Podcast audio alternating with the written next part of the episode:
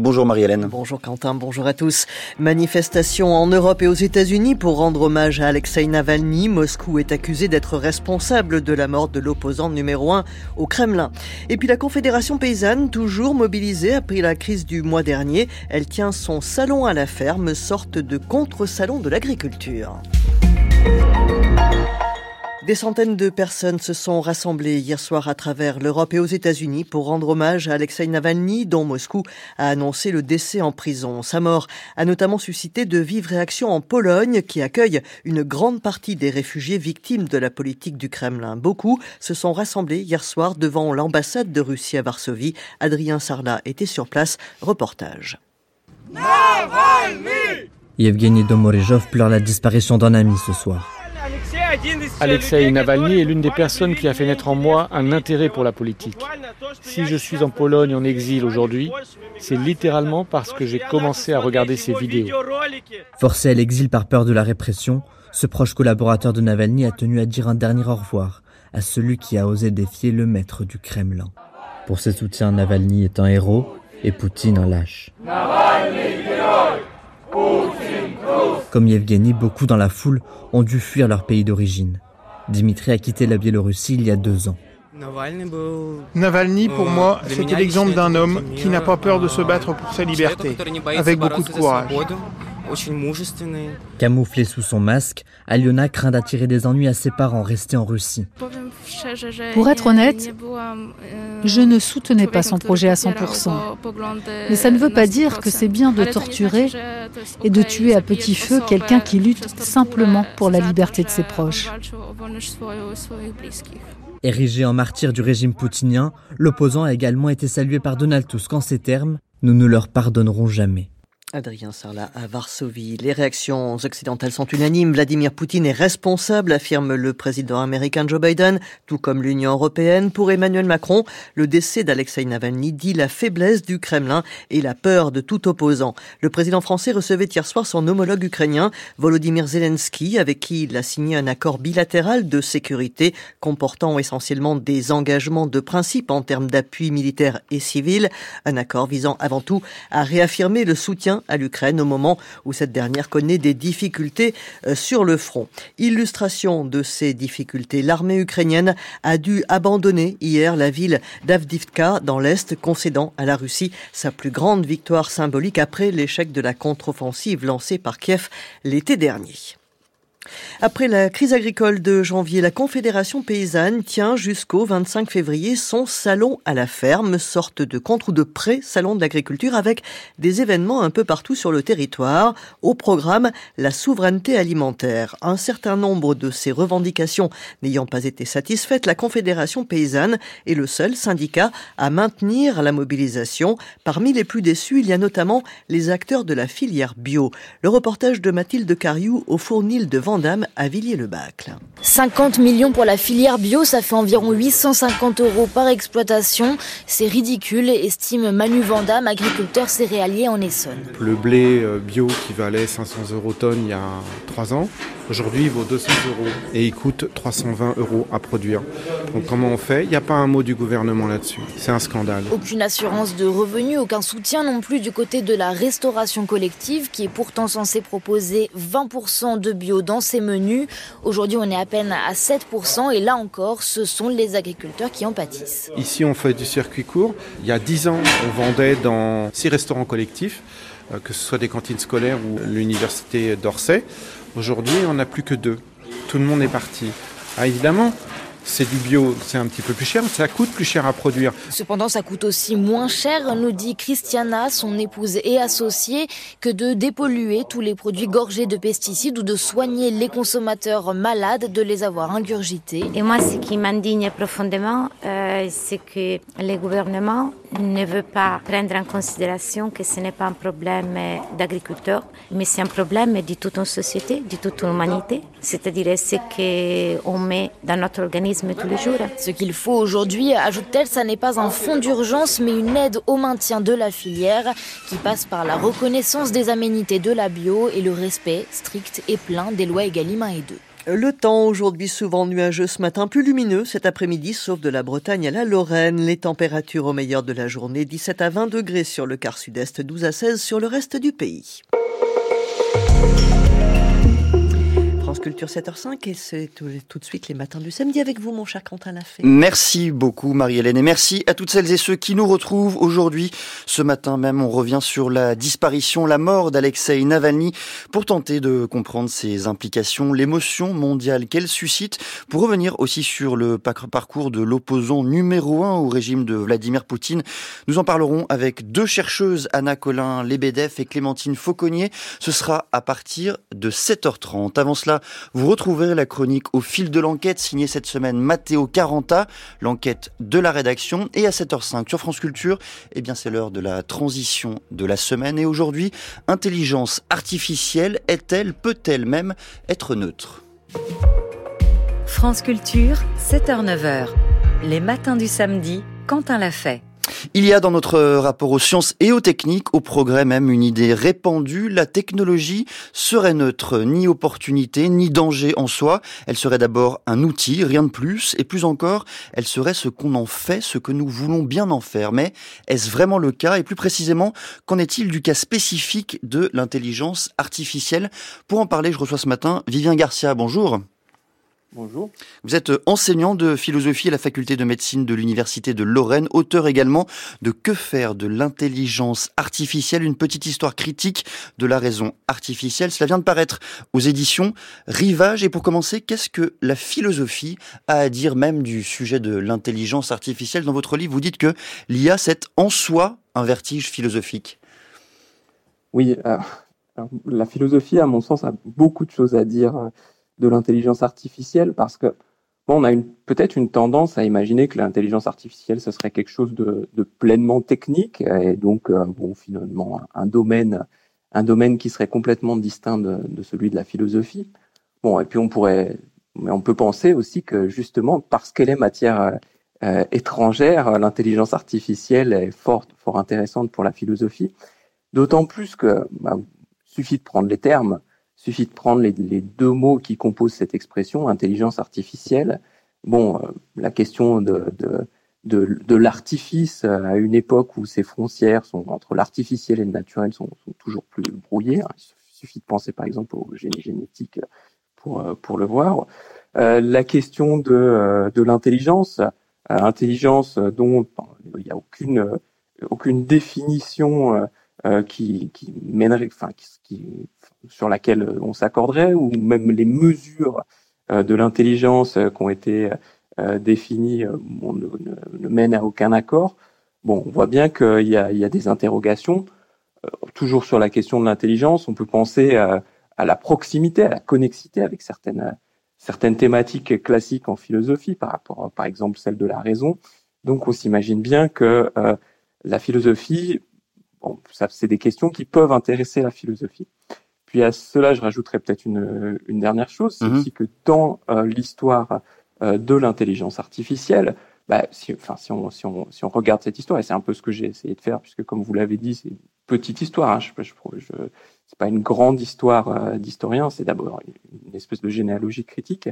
Mais ce que j'essaye de faire, bah, c'est de montrer aussi que il y a une présence du philosophique dans, dans les dans les, dans les opérations techniques de l'intelligence artificielle, dans euh, les propositions scientifiques qu'il y a autour de l'intelligence artificielle, en fait, il y a des prises de position philosophiques et qu'elles sont, euh, sont discutables, euh, que certains philosophes dans l'histoire récente de l'intelligence artificielle, je pense notamment à Bart Dreyfus ou John Searle, pour citer les, les plus, les plus célèbres, ont, discuté.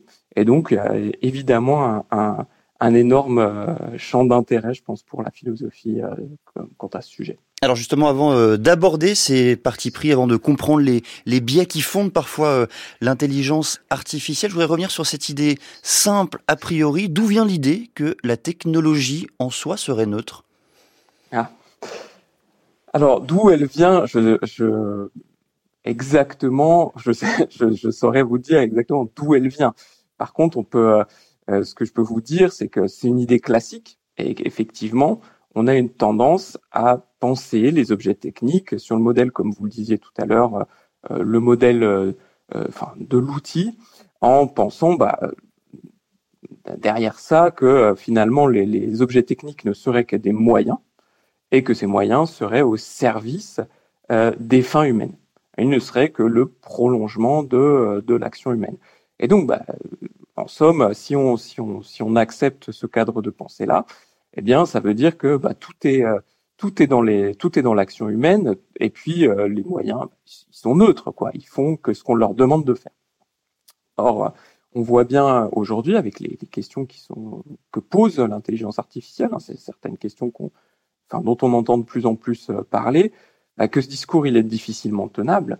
Alors les, systèmes d'intelligence artificielle, euh, ils opèrent de, de différentes façons parce qu'il en existe de tout type, mais ils peuvent classer, prédire, inférer. Euh, on les a vus euh, récemment produire des textes, produire des représentations, et ce faisant, euh, bah, ils sont susceptibles de refléter euh, différentes différentes valeurs ou encore euh, de, de, de, de, reconduire euh, de manière euh, systématique ou, ou, réitérée des résultats qui peuvent engendrer des discriminations ou se révéler inéquitables, etc. C'est effectivement, comme, comme vous l'évoquiez avant, la, la, la, thématique des, des biais algorithmiques.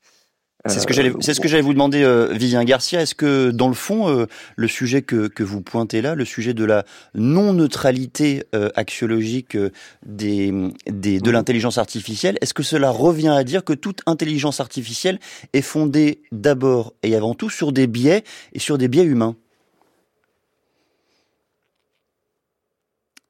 Vivien Garcia, je, je ne sais pas si vous êtes encore avec nous ou si la connexion a été, euh, a été interrompue. En tout cas, je ne vous entends plus et il me semble que les auditeurs ne peuvent vous entendre non plus. On, aborde aujourd'hui le, sujet de, l'intelligence artificielle et de, et de ses biais. On tente avec vous de, de remettre en cause cette idée simple selon laquelle l'intelligence artificielle serait neutre.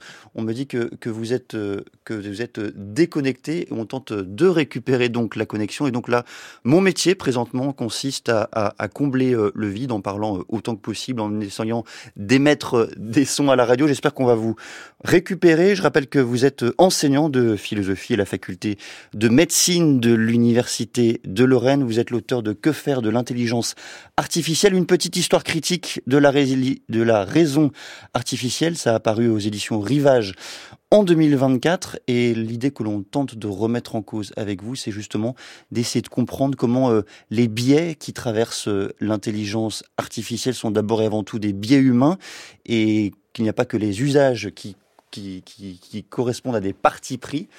Euh, Est-ce qu'on peut peut-être mettre un peu de, de musique sinon, en attendant le, de rétablir la, la connexion?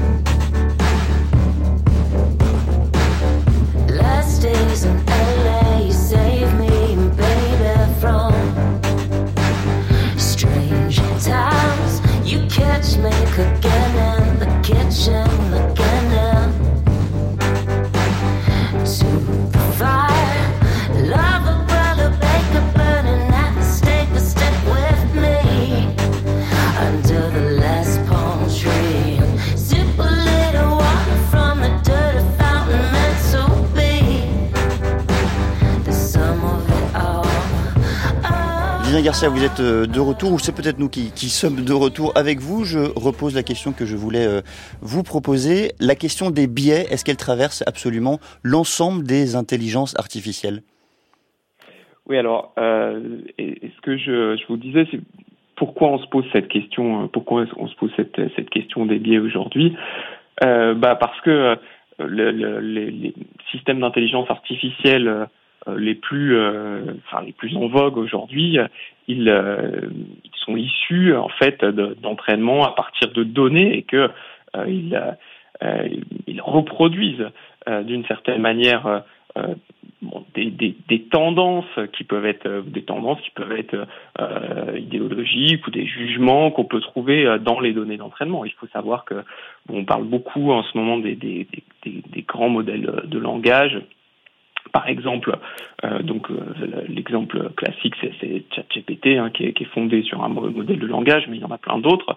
L'entraînement de ce type d'intelligence artificielle bah, est issu d'une masse gigantesque euh, de, données qui est tiré euh, qui est tiré du web et donc on, retrouve évidemment hein, comme l'idée c'est de produire euh, de produire du langage à partir hein, on le produit pas de rien on le partit à partir de ces données d'entraînement bah, on retrouve d'une certaine manière euh, des, des, des, valeurs des, des tendances euh, normatives qu'on trouvait dans ces dans ces données d'entraînement. Euh, alors est-ce que c'est propre à l'intelligence artificielle? Euh, il y a une spécificité hein, de la normativité de l'intelligence artificielle, spécificité qui est alliée à sa dimension technique.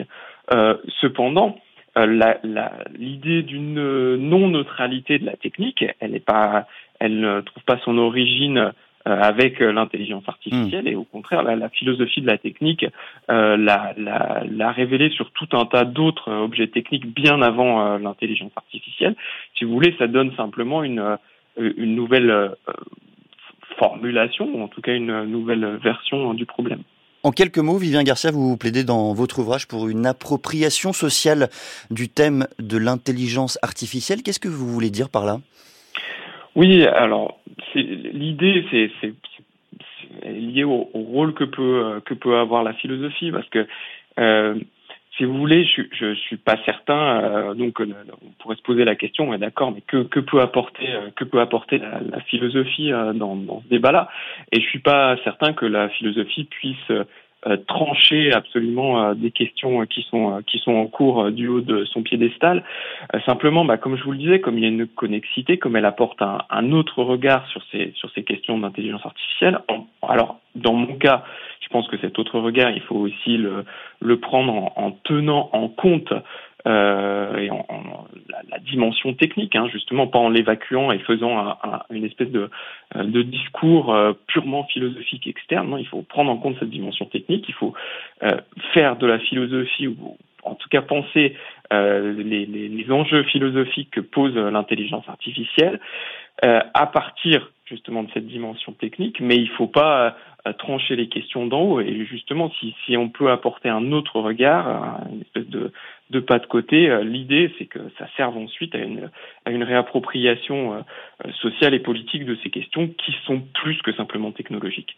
Merci beaucoup, Vivien Garcia. Je rappelle que vous êtes enseignant de philosophie à la faculté de médecine de l'Université de Lorraine. Vous êtes l'auteur également de Que faire de l'intelligence artificielle? Ça a paru aux éditions Rivage en 2024. Et pardon aux auditeurs pour la qualité de la connexion. Il est 7h17 sur France Culture.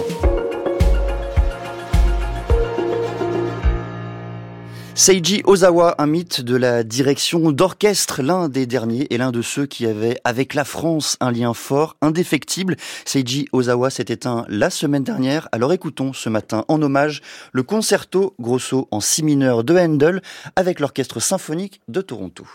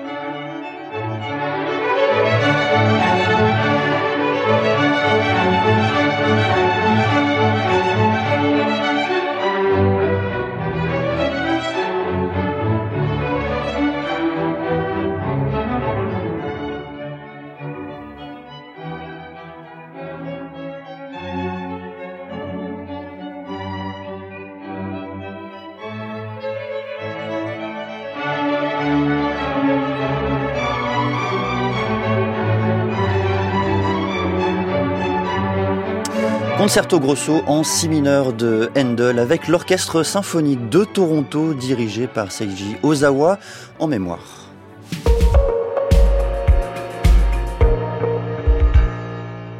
7h20 sur France Culture, l'heure de récit d'enquête avec vous, Mathéo Caranta, qui êtes de retour. Bonjour et bienvenue à nouveau. Merci Quentin, bonjour à toutes, bonjour à tous. Chaque semaine, vous revenez sur une enquête aujourd'hui en lien avec le sujet qui nous anime ce matin. Vous avez décidé de revenir sur le travail du collectif Bellingcat qui avait identifié fin 2020 les espions empoisonneurs de Navalny. C'était en 2020, en août, rappelez-vous. Alexei Navalny est alors empoisonné à Tomsk, en Sibérie, par une arme chimique.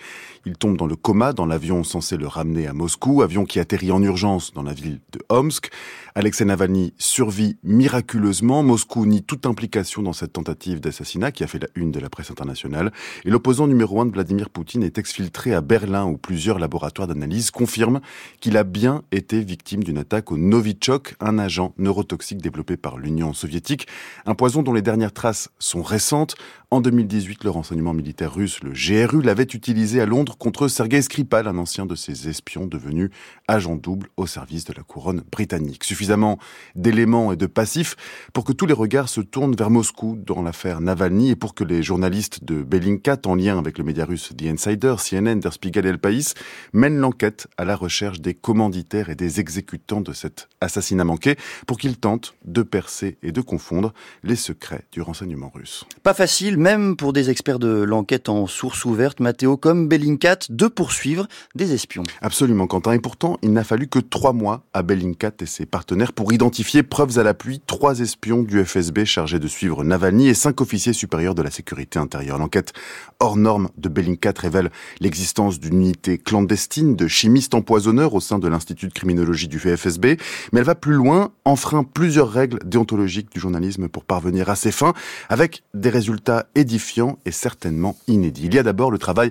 classique de l'open source. Les journalistes utilisent des outils de comparaison et vérification des visages, traquent les plaques minéralogiques des véhicules, exploitent les données téléphoniques, la géolocalisation, profitent des données privées ayant fuité sur Internet et n'hésitent pas, vu l'enjeu de l'enquête, à acheter au marché noir des registres téléphoniques et des listes de passagers des avions et des trains sur lesquels se trouvait Alexei Navalny, des outils légaux et illégaux donc qui leur permettent de cerner des membres du FSB qui suivit Navalny partout dans ses déplacements depuis 2017. Jusque-là, bien que l'exercice relève de la maestria de l'enquête en source ouverte, rien ne permet de prouver directement que ces agents identifiés sont mêlés directement à la tentative d'assassinat. Et c'est là que l'enquête va plus loin encore et implique directement Alexei Navalny. Oui, l'affaire dépasse les cadres déontologiques classiques de l'enquête journalistique. Alexei Navalny, accompagné et enregistré par des membres de Bellingcat, va appeler lui-même l'un de ses agents chimistes du FSB, Constantin Kudryavtsev. Le dialogue téléphonique, intégralement publié sur le site de Bellingcat, est édifiant. Il dure 49 minutes, 49 minutes pendant lesquelles Alexei Navalny est face à son tueur. Il se fait passer pour l'aide d'un, l'aide de, pardon, l'aide de camp d'un officier supérieur et demande des comptes à son propre bourreau pour l'opération qu'il n'a pas réussi à mener, c'est-à-dire évidemment son assassinat. Kudryavtsev tombe dans le panneau, confirme l'implication des autres agents suspectés par Bellingcat, ne regrette qu'une chose, que l'avion ait pu atterrir si vite, dit-il. Sans cela, L'exécuteur répond à Navalny, sans l'arrivée rapide des unités médicales, l'opération aurait été un succès. Le complot est confessé par ce canular au relent tragique. Et ces espions portent des noms qu'il est important de rappeler ici au lendemain de sa mort. Stanislav Makshakov a dirigé l'opération, Konstantin Kudryavtsev a participé aux préparatifs, Alexei Alexandrov et Ivan Osipov sont les principaux auteurs de la tentative d'assassinat. Après s'être remis de cet empoisonnement, Alexei Navalny a fait le choix de retourner en Russie en 2021, en connaissance de cause, donc en connaissant les techniques, les noms et même la voix de ceux qui souhaitaient sa mort. Navalny savait qu'il irait en prison, un sacrifice offert à ceux qui n'avaient pas su le tuer. Il est mort, cette fois-ci, il avait 47 ans. Et la mort d'Alexei Navalny, c'est le sujet de cette matinale. On en parlera à partir de 7h30. Merci Mathéo et le récit de cette enquête de Bellingcat est à retrouver en détail sur la page de Récit d'enquête et dans une série en six épisodes des mécaniques du journalisme signé France Culture. Il est 7h24. France Culture, 7h-9h. Les matins du samedi Quentin l'a fait. L'heure de retrouver le reportage de la rédaction qui pose cette question ce matin. Pourquoi Pierre Laval, l'homme fort du régime de Vichy et de la collaboration avec les nazis, a-t-il encore son portrait aujourd'hui sur les murs de la salle des Sceaux du ministère de la Justice? Une enquête de Cécile de Carvas-Doué.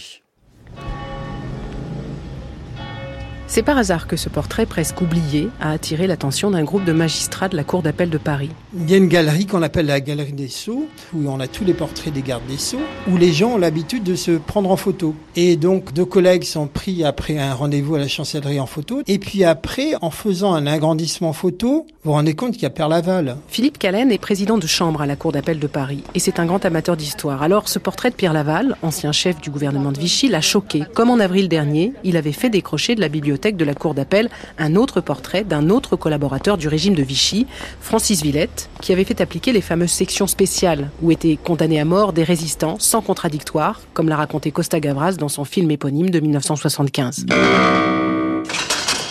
Qu'on poursuive les auteurs d'attentats, d'accord. Qu'on soit sévère, d'accord. Mais condamner à mort sans énonciation des motifs et par une loi rétroactive des hommes qui n'ont rien à y voir, c'est abominable.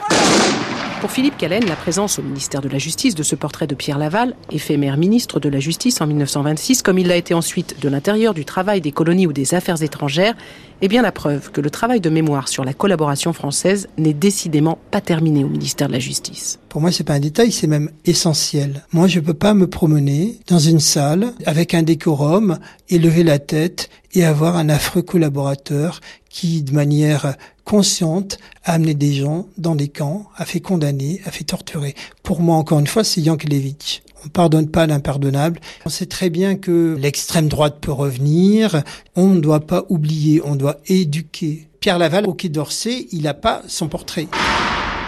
Car en 2018, la même polémique avait eu lieu au ministère des Affaires étrangères. Jean-Yves Le Drian avait alors décidé que le portrait de Pierre Laval serait remplacé par un fond noir. Et c'est ce qu'a demandé oralement par deux fois Béatrice Brugère, magistrate et secrétaire générale du syndicat Unité Magistrat FO. Alors, il y a, je crois, depuis une petite annotation sur le fait qu'il était euh, destitué, mais c'est un peu insuffisant. Il faut vraiment se pencher et le regarder de très près. Moi, je pense que ça mérite plus de pédagogie. C'est une très bonne idée, euh, peut-être de mettre un portrait noir, parce que pour le coup, ça va attirer les yeux. C'est aussi intéressant de mettre en valeur des figures positives que de montrer aussi des figures négatives. L'affaire de ce portrait de Laval au ministère sera à nouveau évoqué ce matin lors d'une réunion entre syndicats et le ministre actuel de la Justice, Éric Dupont-Moretti, par la CGT Chancellerie et son délégué Ferriol Billy.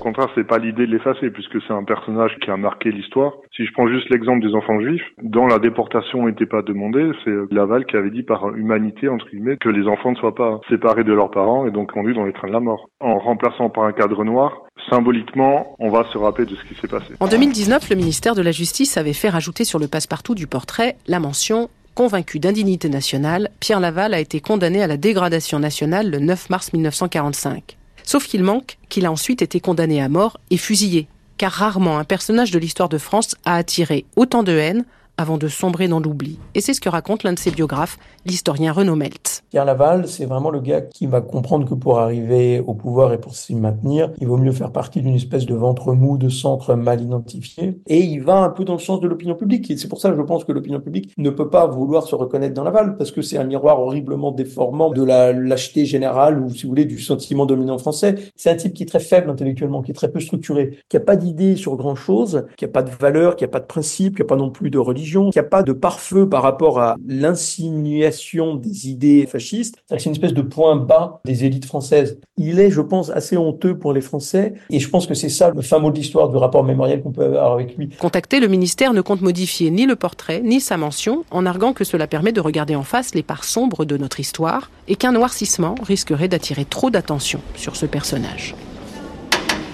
Un reportage signé Cécile de Kervas-Doué. Il est à retrouver sur le site de France Culture, franceculture.fr et sur l'application Radio France.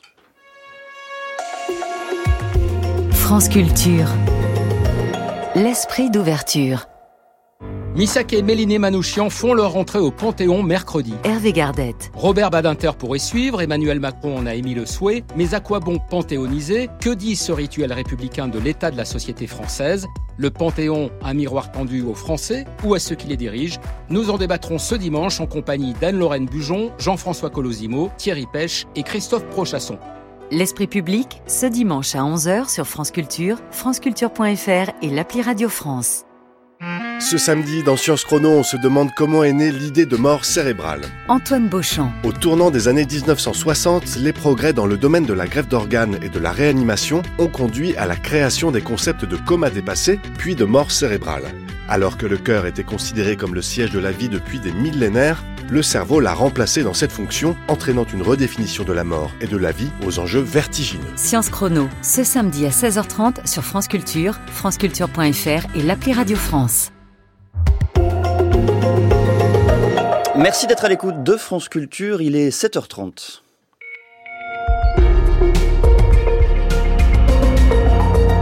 Le journal par Marie-Hélène Duvigneau. Bonjour Marie-Hélène. Bonjour Quentin, bonjour à tous. Après la mort hier en prison de l'opposant numéro un au Kremlin, Alexei Navalny, les Occidentaux tiennent les autorités russes pour responsables. Des centaines de personnes se sont rassemblées hier à travers l'Europe et aux États-Unis pour lui rendre hommage. Sa disparition à 47 ans après trois années de détention et un empoisonnement dont il accusait le Kremlin prive l'opposition russe déjà exsangue de sa figure de proue à un mois de la présidentielle qui doit encore une fois cimenter le pouvoir de Vladimir Poutine après des années de répression de toute contestation.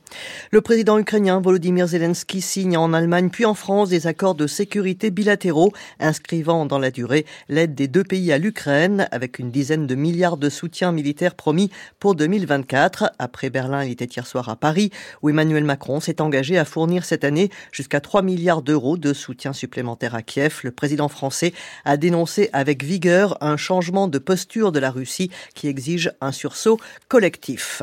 Confrontée à un manque de moyens croissant en raison notamment euh, du blocage de l'aide militaire américaine, l'armée ukrainienne a été contrainte d'abandonner hier la ville d'Adivka dans l'Est. La Russie, forte de plus de soldats et de munitions, poussait ses troupes pour obtenir une conquête à quelques jours du deuxième anniversaire du début de l'invasion, le 24 février. Donald Trump condamné à 355 millions de dollars d'amende pour fraude financière au sein de son empire immobilier et interdit de diriger des entreprises dans l'État de New York pendant ans. L'ancien président américain, qui ambitionne d'être réélu en novembre prochain, fustige un jugement totalement bidon contre lequel il va faire appel. Le temps aujourd'hui souvent nuageux ce matin, plus lumineux cet après-midi, sauf de la Bretagne à la Lorraine. Les températures au meilleur de la journée, 17 à 20 degrés sur le quart sud-est, 12 à 16 sur le reste du pays. Les matins du samedi, on retrouve Quentin Lafay. Merci beaucoup Marie-Hélène et à suivre retour sur la mort d'Alexei Navalny. France Culture, les matins du samedi, Quentin l'a fait. Premier opposant au régime de Vladimir Poutine, Alexei Navalny est mort à l'âge de 47 ans dans la solitude kafkaïenne, dans la nuit et le froid glacial de la colonie pénitentiaire IK3, ancien goulag surnommé loup arctique, où il avait été transféré en décembre dernier. Alors pour tenter de comprendre les implications de cet événement russe et mondial, l'émotion qu'il suscite, pour revenir aussi sur le parcours de l'opposant numéro un au régime de Vladimir Poutine, je reçois ce matin Clémentine Fauconnier. Bonjour. Bonjour. Vous êtes maîtresse de conférence à l'Université de Haute-Alsace et chercheuse au laboratoire SAGE. Et à vos côtés, Anna Colin-Lebedeff, bonjour. Bonjour. Vous êtes maîtresse de conférence en sciences politiques à l'Université Paris-Nanterre. Merci à toutes les deux d'être au micro de France Culture ce matin. C'est la dernière image qu'on a de lui. En août dernier, Alexei Navalny rejoint ses avocats pour une audience dans une salle de la prison où il est incarcéré. Il y a trois semaines, une autre audience était prévue, cette fois en visioconférence, mais ses avocats ne le voient pas apparaître sur les écrans.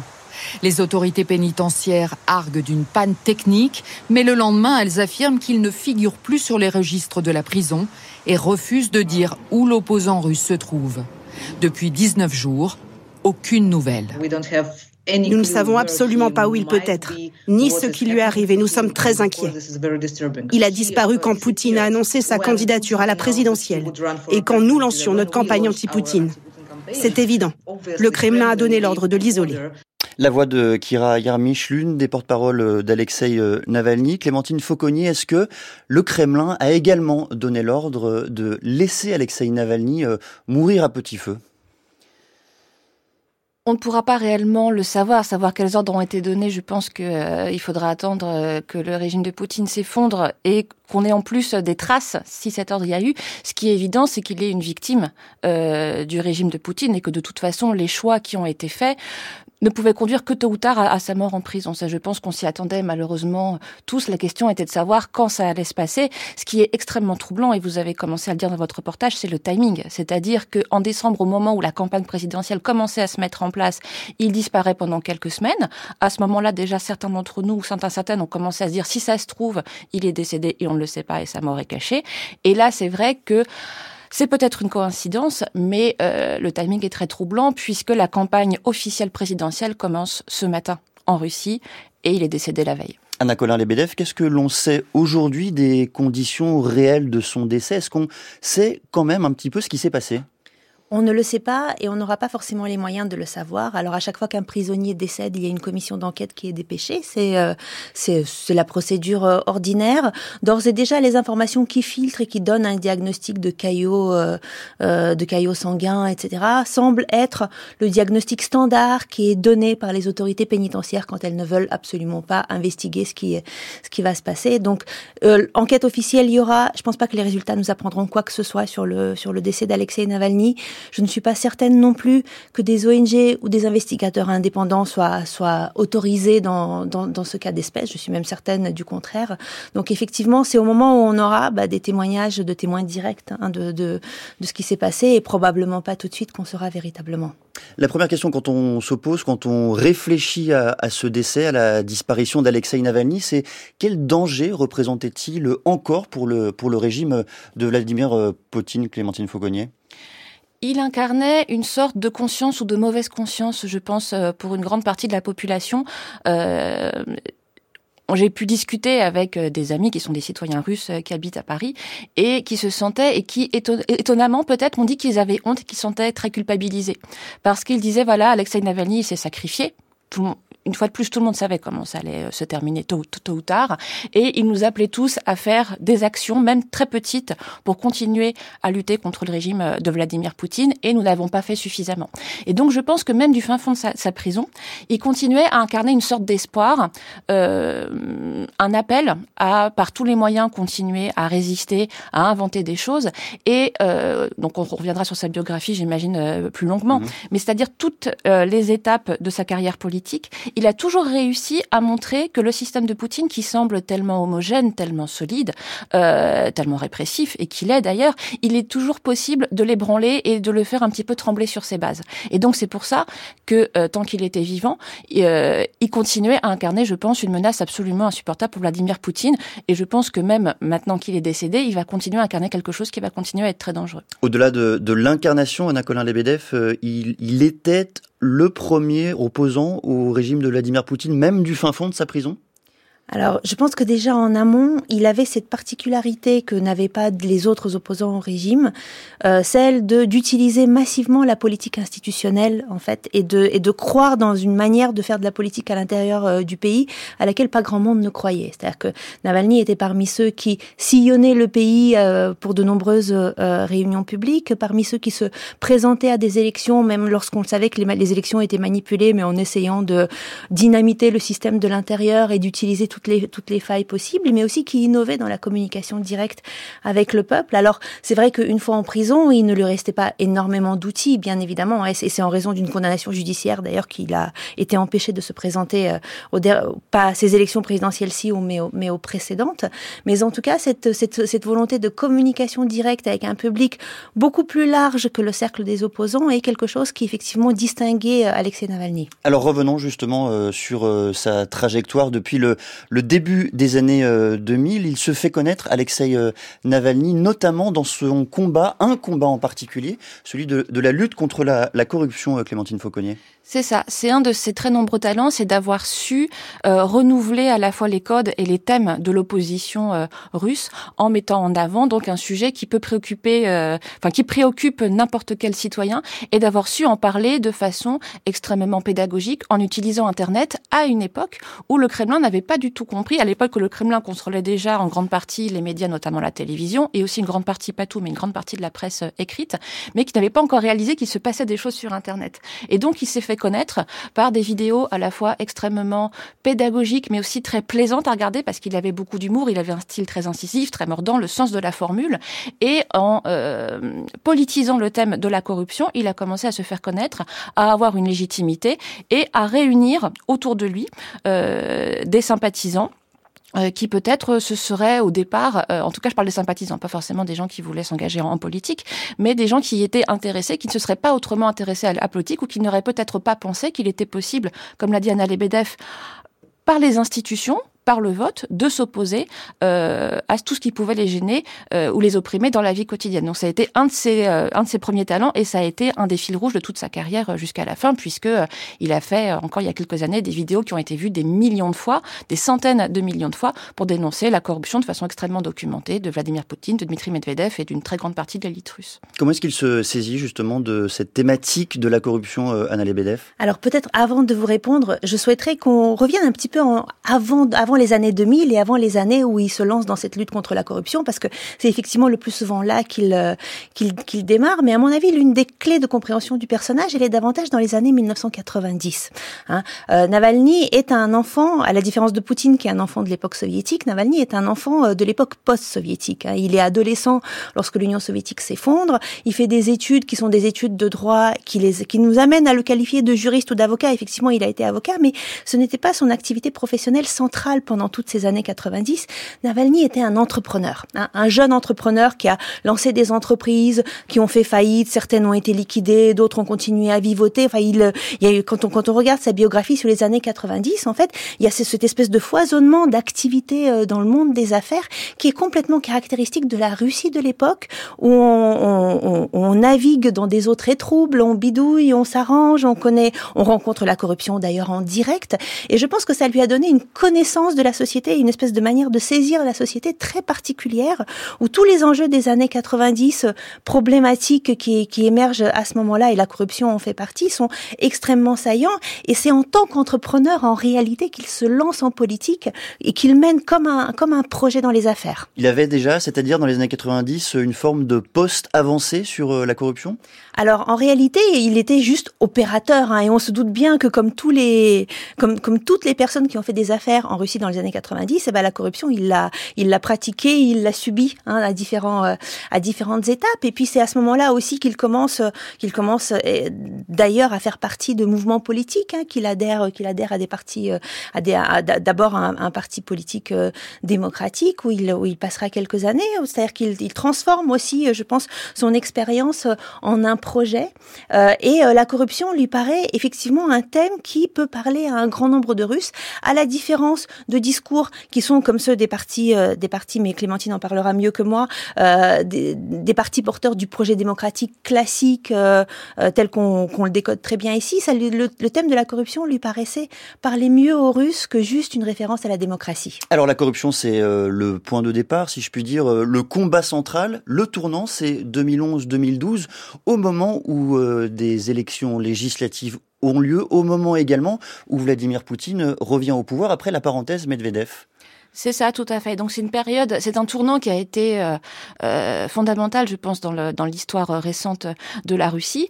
Et euh, c'est le moment donc où Navalny explose, je dirais, sur la scène publique. Il était déjà en partie connu, hein, mais euh, il était déjà, ses vidéos étaient déjà connues. Euh, le début, c'est une formule qui a fait Flores.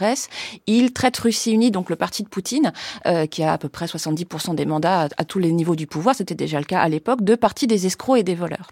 Et cette expression va faire vraiment un espèce de buzz, c'est-à-dire que c'est quelqu'un, comme on a dit tout à l'heure, qui avait déjà très bien compris comment utiliser Internet et comment ça fonctionnait. Et l'expression va avoir un succès absolument incroyable. C'est-à-dire que bon, à l'époque, je, je vivais à à Moscou et on la voyait écrite euh, des graffitis euh, dans la rue, les gens en parlaient. Les représentants de Russie Unie eux-mêmes euh, avaient compris qu'il y avait un stigmate désormais qui leur était associé, avec lequel ils devaient se débattre, ce qui était complètement nouveau, exceptionnel en fait. Comment vous expliquez qu'elle fonctionne si bien cette formule? Parce qu'elle résonne avec avec la réalité ou parce qu'au fond personne ne l'avait jamais prononcée telle quelle? Alors, il y avait quand même, euh, c'est moins le cas aujourd'hui, même si ça continue. Il y, avait quand même dans la dans la Russie des années 2000, euh, début des années 2010, une réelle liberté d'expression. Elle était contrainte, mais moi j'ai toujours entendu des discours très critiques sur Poutine et sur le, le, régime, même parfois de représentants de Russie unie eux-mêmes. Ça, ça peut sembler un petit peu contre-intuitif, mais ça, ça, ça, existait. Donc je pense que c'est plutôt un très grand sens de la formule et de la communication, de la, la, bonne phrase au bon moment, et qui, à mon avis, incarnait tout à fait ce que beaucoup de gens pensaient. Russie unie, c'est un parti qui est extrêmement antipathique, y compris aux yeux parfois de ses propres représentants. C'est un des grands paradoxes de la Russie de Poutine. Et donc il a très bien su, donc ça c'était une première étape euh, qui a été euh, très très efficace. Il a même après organisé un concours d'affiches pour... Euh, euh, incarner donc cette expression. Et la fiche gagnante, c'était un ours blanc, donc euh, symbole euh, du parti Russie Unie, un petit ours blanc masqué qui s'enfuyait de Russie avec en tenant un, un, sac supposément plein d'argent. Donc ça, c'était la première étape. Et, puis ensuite, de façon pour sortir strictement de la de la communication, il a mis en place une stratégie qu'après coup il a appelé le vote intelligent et qui a appelé en fait à mettre le système face à ses propres failles, face à ses propres paradoxes. Le problème du système, un des, des très grands problèmes du système politique russe, c'est que une partie de l'opposition est une opposition en fait loyale au Kremlin. Donc une opposition dans laquelle les citoyens, euh, de façon assez juste, ne croient pas réellement et Alexei Navalny a dit à l'opposition la plus radicale, cessez de vous abstenir, ça ne sert à rien. Comme l'a dit euh, Kolarnebedev tout à l'heure, jouez le jeu de la politique institutionnelle, mettez le système face à ses propres contradictions et aux élections, allez voter. Allez voter pour n'importe quel parti, pourvu que ce ne soit ni celui de Vladimir Poutine, voilà, pour que ce ne soit pas celui de Vladimir Poutine et que ce ne soit pas euh, Russie unie. Tant pis si vous faites gagner les communistes ou le parti d'extrême droite, vous ne les ferez pas gagner, mais c'est-à-dire que vous allez faire exploser la pression sur le système. Et au-delà, le vote intelligent, c'est cette idée simple, il faut voter pour le candidat qui a le plus de chances de battre le pouvoir, de battre Vladimir Poutine. Et en l'occurrence, quelle est la pensée de d'Alexei Navalny. On connaît son combat contre la corruption, on connaît désormais euh, sa volonté euh, euh, de, lutter contre Vladimir Poutine, mais quelle est sa, sa pensée nationaliste de fond, Anna Lebedev? Alors sa pensée nationaliste de, fond, elle est, elle est un petit peu compliquée. Ses contours sont un peu compliqués à délimiter dans la mesure où il y a eu vraiment une évolution du personnage au fur et à mesure des années. Quand on parle de ces années 2011, 2011-2012, eh bien, il est, il est, il a effectivement un, impact auprès du public, mais auprès des milieux d'opposition, il est loin de faire l'unanimité.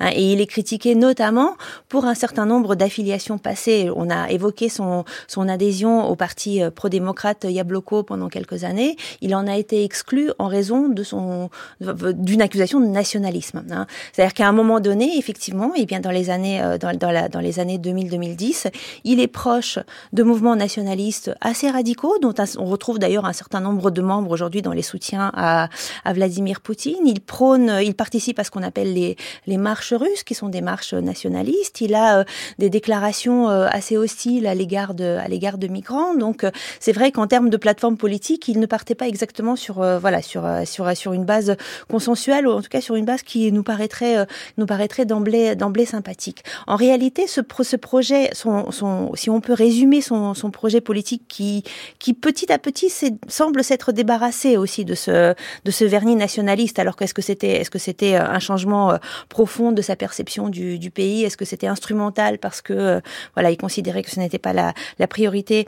On ne on ne le sait pas, mais je dirais que sa sa, sa plateforme au-delà de la lutte de la corruption, c'était l'idée de restaurer un état de droit. Hein, l'idée que, en fait, l'application de la législation et des règles était un préalable à tout changement politique et, euh, et que ça allait restaurer la justice sociale. Quels étaient les contours de cette justice sociale? C'est très compliqué de le dire. Et bien évidemment, à partir de, à partir de 2014, il y a aussi son discours, euh, son discours sur l'Ukraine qui lui est reproché euh, encore aujourd'hui par les, par les Ukrainiens, qui ajoute de l'ambiguïté parce qu'il était, il faut le rappeler, euh, favorable à l'annexion euh, de la Crimée euh, par la Russie. Clémentine Fauconnier, un mot sur son projet politique, ce nationalisme, nous, qui nous paraît parfois effrayant. Je rappelle qu'il a certaines formules qu'il n'a jamais reniées. Alexei Navalny, il traitait les, les immigrés de, de cafards. Est-ce que... Il s'est excusé quand même de celle-là. Est-ce qu'il faut, est qu'il faut le relire à l'aune de la politique russe interne? Oui, euh, c'est-à-dire que ce qui était très particulier, euh, je suis tout à fait d'accord avec ce qu'a dit euh, Anna Lebedev, c'est-à-dire que ça peut être, c'est à la fois, le personnage avait quand même beaucoup évolué, on peut quand même supposer que ça correspondait à la fois sans doute euh, à des convictions personnelles, en tout cas pendant un moment, et puis aussi à un, une prise en compte très pragmatique du paysage de l'opposition à Vladimir Poutine. L'opposition à Vladimir Poutine, elle n'est pas seulement libérale démocrate, vous avez aussi une opposition, donc celle qui participe aux fameuses marches russes qui ont été évoquées euh, à l'instant, une opposition plus nationaliste, euh, qui relève de ce qu'on appelle un nationalisme ethnique, c'est-à-dire euh, euh, en faveur des Russes ethniques, la Russie étant un pays par ailleurs multinational, et qui est susceptible aussi de mobiliser. Euh, à mon sens, il y avait aussi sans doute, en plus de convictions possibles à une époque, euh, le calcul que ce nationalisme ethnique était capable de mobiliser toute une frange de l'opposition à Poutine, et que ça pouvait finalement mathématiquement permettre de réunir, de mobiliser une partie plus importante de la population contre le pouvoir. Maintenant, c'est vrai que au fil des années, ce discours avait, ce discours avait disparu et aussi euh, comment dire, il s'était beaucoup reconcentré en effet sur la question de l'état de droit, de la défense des libertés, de la régularité des élections, mais il continuait à avoir un style qui pouvait trancher avec l'opposition classique libérale-démocrate. Il continuait à avoir un style, je dirais, euh, extrêmement viril, parfois colérique, qui a pu lui être reproché et qui continuait parfois à pouvoir donner éventuellement à sa, à son, à son personnage quelque chose qui, qui, qui pouvait sembler euh, euh moins doux, moins polissé qu'une euh, euh, que l'opposition classique type euh, Yabloko dont il avait été exclu justement en 2007. Anna Lebedev, comment est-ce que le pouvoir fait face à la montée en puissance politique d'Alexei Navalny dans les années 2010 Notamment, comment le pouvoir parvient-il à invisibiliser en partie son travail? Alors, euh, c'est vrai que Navalny va con conjuguer deux méthodes pour être présent dans la vie politique russe. À la fois la méthode institutionnelle, on se présente aux élections, et là, euh, à différents niveaux d'élections, par exemple les élections à la mairie de Moscou, qui sont celles où il a montré le résultat le plus en impressionnant 2013. en 2013. Mais euh, je dirais que c'est à ce niveau-là que le pouvoir peut intervenir le plus efficacement pour l'invisibiliser, c'est-à-dire que il y a à la fois eh bien des stratégies euh, euh, administratives et, et, et en utilisant les outils légaux qui permettent de ne pas enregistrer sa candidature ou à empêcher, à l'empêcher de faire campagne. Euh, donc, euh, je, dirais que ça, ça, ça a rendu, euh, ça a rendu la, la, la, carrière politique de Navalny compliquée. Ce qui était, ce qui était aussi, ce qui faisait aussi partie de cette stratégie d'invisibilisation, c'était de ne pas le mentionner dans les médias d'État. Hein. La campagne conduite par Navalny aux différentes élections, eh bien, a été totalement invisible dans, sur les chaînes, sur les chaînes de télévision russes où l'essentiel de la population s'informait. En revanche, son autre stratégie, qui était euh, qu'évoquait Clémentine Fauconnier, qui était d'agir sur les réseaux sociaux, d'être présent notamment sur euh, d'abord sur euh, Live Journal, qui était une plateforme de blog extrêmement populaire en Russie, puis ensuite sur YouTube au moment où YouTube a commencé à monter, puis sur les réseaux sociaux en, communiquant de différentes manières. Eh bien, je dirais que là, le pouvoir politique avait beaucoup moins prise et il continue en fait à avoir beaucoup moins prise sur ce type de, prise de position politique. Et c'est ça qui a permis à Navalny, en dépit d'une invisibilisation auprès d'une grande partie de la population eh bien d'avoir un auditoire qui néanmoins grossissait en faveur notamment des jeunes hein, qui le rejoignaient assez massivement. Clémentine Fauconnier, c'est cela peut-être la caractéristique euh, du succès d'Alexei Navalny, c'est d'avoir euh, employé des stratégies de contournement malgré les directives du pouvoir? C'est ça, des stratégies de contournement qui étaient, euh, qui sont extrêmement ingénieuses, donc qui ont été évoquées. Hein. C'était euh, l'usage massif d'Internet, le fait de mettre en avant euh, des sujets mobilisateurs, euh, de mettre le système politique face à ses contradictions avec le vote intelligent, mais aussi en proposant quelque chose de constructif en étant lui-même candidat. Et aussi, c'est-à-dire que Navalny, on a une vision euh, extrêmement personnalisée à juste titre, hein, mais c'est aussi quelqu'un qui a su fédérer énormément de soutien, qui a su former, former de fait ou entraîner dans son dans, dans son sillon une nouvelle, une nouvelle génération. Et ce qui faisait qu'il y avait beaucoup euh, de candidats qui se présentaient dans les années 2010, euh, qui étaient en fait euh, dans sa mouvance. C'est-à-dire que c'était pas quelqu'un d'isolé qui aurait été dans une stratégie strictement personnalisée. Il y avait aussi énormément de gens, euh, voilà, qui se présentaient à des élections municipales à Moscou, à Saint-Pétersbourg, mais aussi euh, dans toute la Russie. Voilà. Et c'était aussi ce qui était intéressant dans sa campagne à Moscou la campagne à Moscou, c'est exceptionnel. C'est-à-dire qu'il a eu en 2013 27% des voix au premier tour. C'est euh, c'est quasiment impensable, en fait, sachant ce qu'est le système politique russe, qu'un candidat tel que lui ait un tel score. Donc c'était un signal aussi que si on l'avait laissé faire campagne, peut-être euh, il aurait été susceptible de faire un petit peu bouger les lignes. On va poursuivre cette discussion euh, au sujet d'Alexei Navalny, au sujet de sa mort à 8h20 avec vous deux, Clémentine Fauconnier et Anna Colin Lebedev. On vous retrouve dans une bonne demi-heure.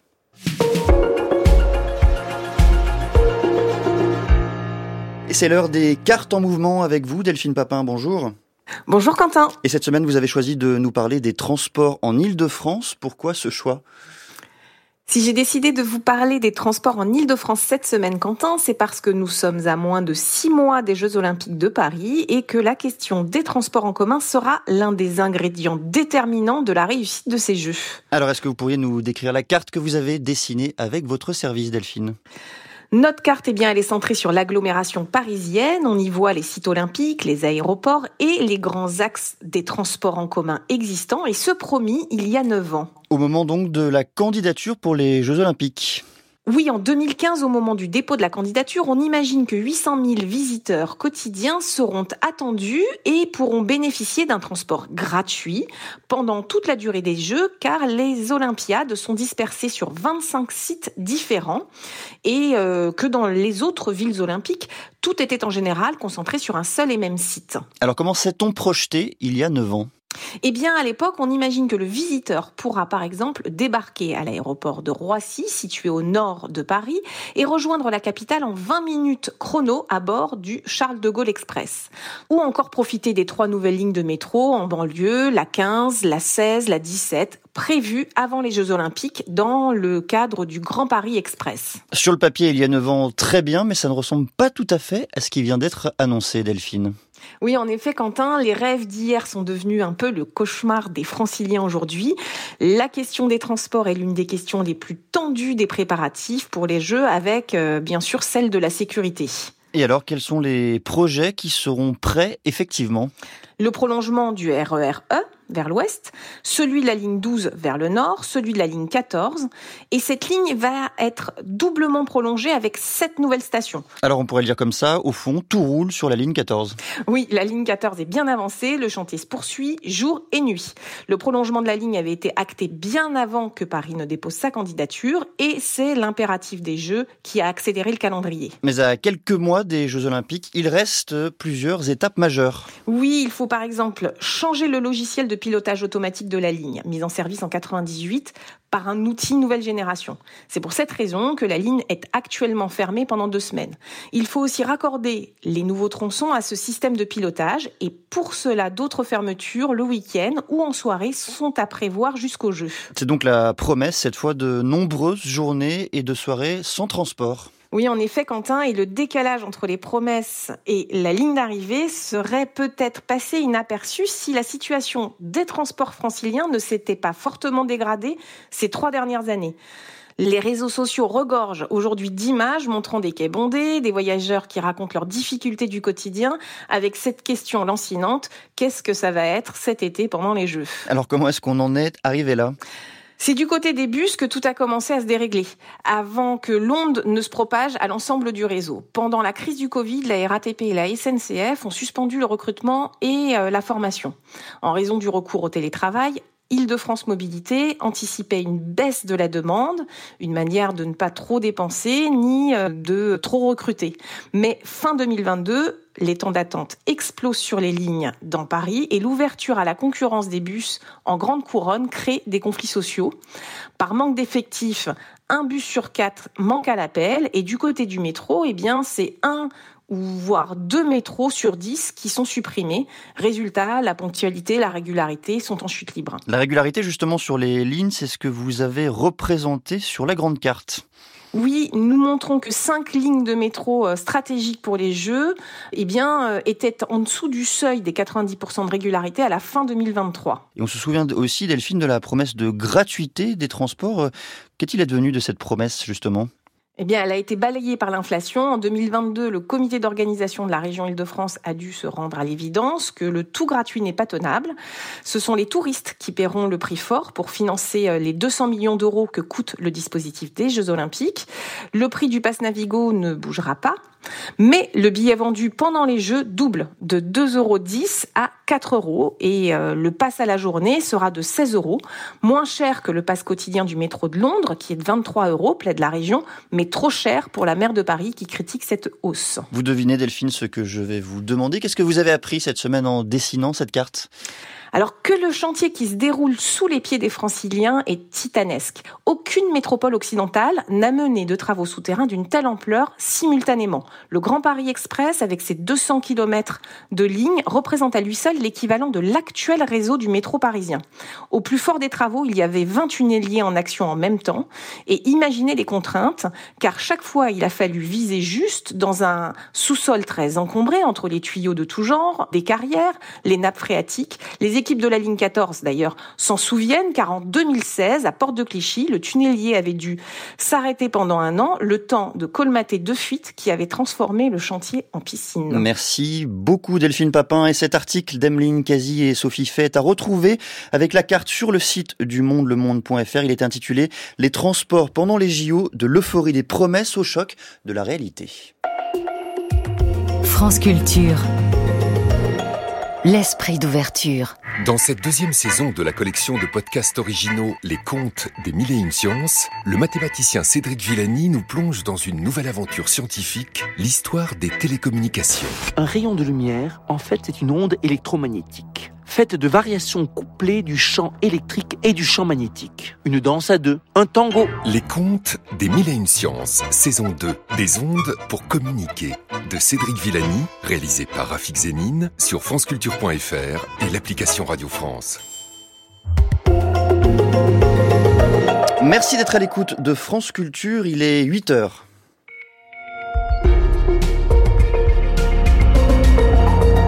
Le journal par Marie-Hélène Duvigneau. Bonjour Marie-Hélène. Bonjour Quentin, bonjour à tous. Nous reviendrons bien sûr sur la mort en prison d'Alexei Navalny. De nombreuses manifestations ont eu lieu hier en Europe en hommage à l'opposant à Vladimir Poutine. Nous irons à Berlin avec David Philippot. Au programme également la visite hier du président ukrainien Volodymyr Zelensky à Paris pour signer un accord de sécurité visant à garantir à son pays un soutien durable au moment où l'armée ukrainienne est obligée d'abandonner aux forces russes la ville d'Avdivka. Nous nous rendrons également au Sénégal où le président Macky S'est hier à organiser la présidentielle dans les meilleurs délais. Autre titre, la Cour nationale du droit d'asile ouvre la voie à une protection des Palestiniens de la bande de Gaza. La juridiction française reconnaît une violence aveugle dans le territoire justifiant l'asile. Et puis les infirmières et infirmiers libéraux dans les rues. Aujourd'hui, ils réclament des revalorisations et la reconnaissance de la pénibilité de leur métier.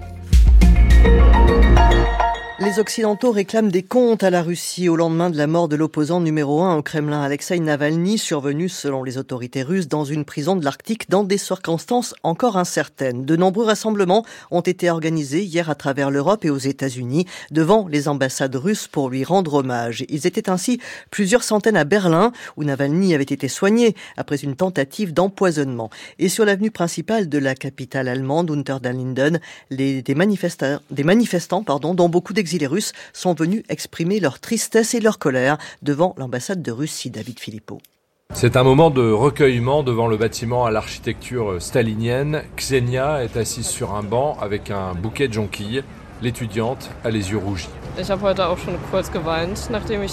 un peu pleuré quand j'ai appris la nouvelle. Je me sens un peu perdue, un peu impuissante. Mais comme on dit en russe, c'est l'espoir qui meurt en dernier. Stéphane, un collégien originaire de Saint-Pétersbourg, est venu rendre hommage. C'était un leader politique pour ma famille et pour la Russie, c'était un héros. Il a écrit quelques mots en cyrillique sur un cahier. C'est une citation de Navalny qui dit s'il me tue, il ne faut pas s'arrêter. Poursuivre le combat du défunt pour la démocratie, c'est bien l'intention du président du comité de soutien à Navalny pour l'Allemagne, Eugène Nazirov. Nous avons beaucoup de projets anti-propagande. Nous en appelons au peuple russe de s'exprimer contre la guerre, contre Poutine, contre le régime du Kremlin, pour que les gens sachent qu'ils ne sont pas tout seuls, et c'est ce que craint Poutine. Un homme dans la foule clairsemée dit que les dictateurs aussi sont mortels. Les pancartes des manifestants réclament la comparution du président russe au tribunal pénal de La Haye. En Russie aussi, quelques centaines de personnes ont également rendu un dernier hommage à Alexei Navalny hier. Le parquet général de Moscou avait pourtant prévenu que tout rassemblement interdit était passible de prison. En France, toute la classe politique dénonce l'acharnement du régime russe contre Alexei Navalny. Emmanuel Macron en tête. Plus étonnant, même le Rassemblement national, pourtant accusé de collusion avec Vladimir Poutine, lui a aussi rendu hommage, Antoine Marette. C'est une nouvelle tragique pour tous les défenseurs des droits humains et des libertés fondamentales. Sur le réseau social X, Jordan Bardella réagit à la disparition d'Alexei Navalny, lui rendant hommage du bout des lèvres. Ce même Alexei Navalny qui, entre les deux tours de la dernière présidentielle, avait dénoncé le prêt de 9 millions d'euros obtenu par le FN en 2014, évoquant même de la corruption et je cite de la vente d'influence politique à Poutine. Marine Le Pen se contente du service minimum sur X avec ces mots J'apprends le décès d'Alexei Navalny, militant politique engagé pour la défense de la démocratie. Marine Le Pen poursuivie sur les réseaux sociaux par cette archive vidéo dans laquelle elle réagissait en février 2021 au micro de Jean-Jacques Bourdin qui lui demandait si elle réclamait la libération d'Alexei Navalny. On va avoir du mal à demander à un pays étranger, à la justice d'un pays étranger, d'opérer la relaxe en quelque sorte de quelqu'un. C'est compliqué, vous voyez, sur le plan international. Marine Le Pen qui avait tout de même ajouté Je demande à la Russie d'être attentive aux droits de la défense d'Alexei Navalny. La mort d'Alexei Navalny, nous y reviendrons dans le journal de midi et demi avec un invité, Gilles Favarel-Garrigue, chercheur au CNRS et auteur de La verticale de la peur, ordre et allégeance en Russie poutinienne. Et alors que les Occidentaux accusent unanimement Vladimir Poutine d'être responsable de la mort de l'opposant russe, le président ukrainien était hier soir à Paris. Cette troisième visite depuis le début du conflit intervient alors que ses troupes confrontées à un manque de moyens croissant en raison notamment du blocage de l'aide militaire américaine ont été obligées d'abandonner hier la ville d'Avdivka dans l'Est à la recherche de nouveaux soutiens. Volodymyr Zelensky, après l'avoir fait avec l'Allemagne hier matin, a signé hier soir avec Emmanuel Macron un accord bilatéral comprenant notamment une aide militaire supplémentaire, Claude Guibal.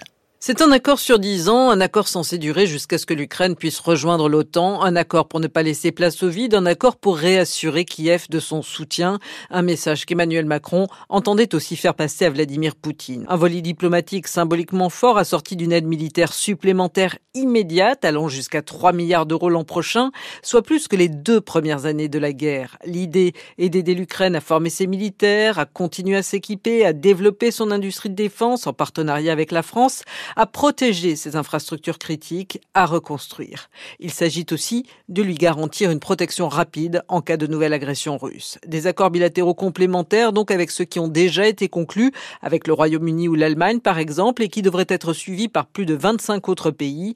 L'expression aussi de doute sur la force de l'OTAN en perspective notamment d'une éventuelle réélection de Donald Trump. Des promesses de soutien supplémentaire à l'Ukraine faites justement le jour où le Kiel Institute allemand a rendu public à l'occasion de la conférence sur la sécurité de Munich la dernière mouture de son index des aides fournies à Kiev par les différents pays. Et selon cet index, la France est en queue de peloton, Eric Bigala. Selon les décomptes du Kiel Institute, agrégeant en valeur les aides financières, humanitaires et militaires promises à l'Ukraine, la France se retrouve au 15e rang des pays contributeurs. Ces classements font hurler le gouvernement français, mais ils correspondent à une réalité. La traduction en valeur marchande, notamment des matériels militaires. Sauf que tout le monde ne joue pas le même jeu, remarque Christophe Trebech, il est le directeur de recherche du Kiel Institute. Le problème, c'est que certains pays utilisent des valeurs de remplacement. Ils vont valoriser les les vieux canons des années 90 qu'ils livrent au prix des canons qu'ils achètent pour les remplacer. Le Kiel Institute se fait donc fort de corriger ces valeurs souvent grossies éhontément, comme dans ce rapport parlementaire français datant de novembre dernier, et qui annonce 1,7 milliard d'euros de cession d'armement à l'Ukraine. Il parle d'une somme totale de 1,7 milliard d'euros. On a creusé pour essayer de comprendre ces 1,7 milliard, mais on n'arrive qu'à 700 millions. On n'arrive pas à ces 1 milliard. Une consolation pour Paris tout de même, en agrégeant les volumes d'aide donnés en bilatéral et celles données à l'Ukraine via les différents mécanismes européens, la France est le troisième pays contributeur derrière les États-Unis et l'Allemagne. Eric Bigala à Munich. Donald Trump condamné à 355 millions de dollars d'amende pour fraude financière au sein de son empire immobilier et interdit de diriger des entreprises dans l'État de New York pendant trois ans. L'ancien président américain qui vise une réélection en novembre fustige un jugement totalement bidon contre lequel il va faire appel. France Culture, il est 8h08, suite du journal de Marie-Hélène Duvigneau et direction le Sénégal, toujours en attente d'une date pour l'élection présidentielle. elle était initialement prévue le 25 février hier, après le veto du Conseil constitutionnel au report de cette élection, le président Macky Sall s'est engagé à organiser le scrutin dans les meilleurs délais. Théa Olivier. Toujours pas de nouvelles dates de scrutin au Sénégal. Dans un bref communiqué, le président Macky Sall se contente de dire qu'il entend faire pleinement exécuter la décision du Conseil constitutionnel et qu'il mènera sans tarder les consultations nécessaires pour l'organisation de l'élection présidentielle dans les meilleurs délais. Toute la question est donc de savoir quand les électeurs sénégalais pourront aller voter. Dans sa décision, le Conseil constitutionnel rappelle que le mandat du président de la République ne peut pas être prolongé et il se termine le 2 avril. Il est impératif d'élire un président avant cette date pour que la passation puisse se faire, revendique Mamadou Lamine Diallo, l'un des 20 candidats en lice pour la course présidentielle, mais impossible de tenir ces délais selon le secrétaire général du gouvernement Sédou Gueye, qui évoque une date consensuelle à trouver à travers un dialogue. Depuis hier, le président de la République a commencé à rencontrer ou à approcher certains des candidats. Khalifa Sall, ancien maire de Dakar et l'un des favoris de ce scrutin, appelle à discuter avec tous les acteurs, dont le chef de l'État, pour trouver une sortie de crise qui respecte le calendrier électoral. Mais d'autres membres de l'opposition sont plus réticents. En attendant, la société civile veut maintenir la pression et appelle à manifester dans les prochains jours. Était Olivier de RFI à Dakar pour France Culture. Dans la bande de Gaza, l'inquiétude grandit pour les malades coincés dans l'hôpital Nasser de Ragnounès. L'établissement a été pris d'assaut par l'armée israélienne qui affirme y avoir trouvé des armes et des terroristes. Le Hamas dénonce lui la mort de plusieurs patients. Une équipe de médecins sans frontières qui exerçait dans l'hôpital a dû fuir en direction de Rafah. L'un de ses membres a selon MSF été arrêté par les autorités israéliennes. Et aujourd'hui, l'ONG s'interroge sur le maintien de ces opérations humanitaires dans la bande de Gaza. C'est ce que nous a expliqué la chef de mission adjointe de MSF à Jérusalem, Camille Niel à chaque nouvel franchissement de ligne qu'on se met en interne pour euh, décider de oui ou non du maintien de nos opérations, de oui ou non de la présence euh, de personnels internationaux, on remet ça en question. Et euh, oui, clairement, la, réduction de l'espace humanitaire, euh, le fait que vraiment nulle part dans la bande de Gaza euh, il y a un espace protégé, ça, ça nous force à nous re-questionner. On discute en permanence avec les autorités et l'ensemble de leur support. Et il nous avait été donné des, ces garanties que le, le bâtiment, l'enceinte elle-même, le personnel et les patients ne seraient pas directement visés. Et on le voit que depuis deux jours, même ça ne, ne tient plus. Et là, ce qu'on a, c'est des personnes qui sont tuées par balle à l'intérieur de l'enceinte de l'hôpital. On était déjà au nord, on, ne fait que se repousser. Maintenant, on ne sera plus qu'être capable d'être euh, à Rafah et pour combien de temps? C'est une question qui se pose. La chef de mission adjointe de MSF à Jérusalem, Camille propos recueillis par Thomas Giraudot. Et pendant ce temps, en France, la Cour nationale du droit d'asile considère que la bande de Gaza connaît une situation de violence aveugle d'intensité exceptionnelle. Elle vient d'accorder l'asile à un ressortissant originaire de Ragnounès, ce qui ouvre la voie à une protection des autres Palestiniens issus de la région Florence Turme. Le jeune homme, âgé d'une trentaine d'années et originaire de la bande de Gaza, arrive en France en 2021. L'année suivante, sa demande d'asile est rejetée par l'OFPRA, l'Office français de protection des réfugiés et apatrides, mais la CNDA, elle, va examiner son recours au regard d'une situation géopolitique bien différente après l'attaque du Hamas du 7 octobre dernier et la riposte israélienne. La Cour estime qu'il courrait, en cas de retour sur place, un risque réel de subir une menace grave contre sa vie ou sa personne. Il va donc bénéficier d'une protection subsidiaire qui le met à l'abri de toute procédure d'expulsion de France et lui octroie un titre de séjour renouvelable tous les quatre ans.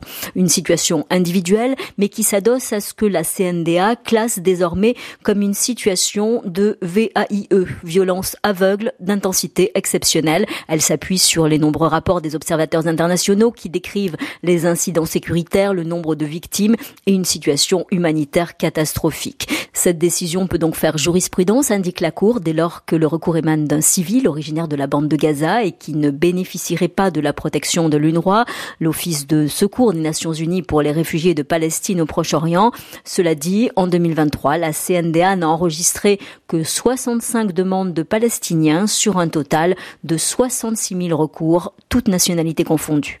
Barrage filtrant sur des péages, tractage en gare, rassemblement, des infirmières et infirmiers libéraux sont appelés à descendre dans la rue aujourd'hui un peu partout en France pour réclamer des revalorisations et faire reconnaître la pénibilité de leur métier. Cet appel, lancé par le collectif asyndical des infirmiers en colère, instigateur d'une mobilisation perlée depuis la fin janvier, n'est suivi que par quelques syndicats comme Convergence infirmière, Sundus Walker. Infirmière libérale, près de Montpellier, Ghislaine Sicre soigne entre 40 à 50 patients par jour dans l'espoir de se garantir des revenus décents. Je fais entre 12 heures et 13 heures de travail dans la journée. Et je vous avoue que mon métier devient pénible pour moi parce que moi, je ne suis pas une jeune infirmière, hein, j'ai 60 ans. Les journées à rallonge, ce n'est pas la seule difficulté à laquelle se heurtent les infirmiers libéraux. On a euh, une inflation galopante et, euh, et on n'y arrive plus. On est passé, par exemple, de 37 euros pour notre logiciel métier à 110 euros.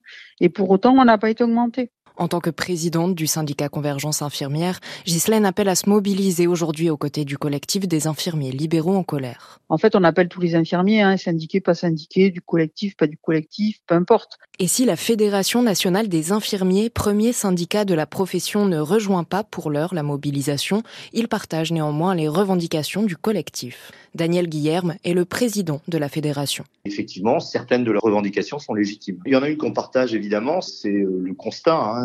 Le tarif de notre lettre clé qui définit la valeur de nos actes est bloqué depuis 2009. On a donc un vrai problème et la prise en compte de la pénibilité euh, du métier qui n'est pas aujourd'hui en fait euh, visiblement une priorité du gouvernement parce qu'on est soumis en fait aussi à des rythmes de travail qui sont extrêmement conséquents. Un mouvement qui a aussi pour but d'ouvrir le dialogue avec la Caisse nationale d'assurance maladie et le nouveau ministre délégué à la santé Frédéric Valtou.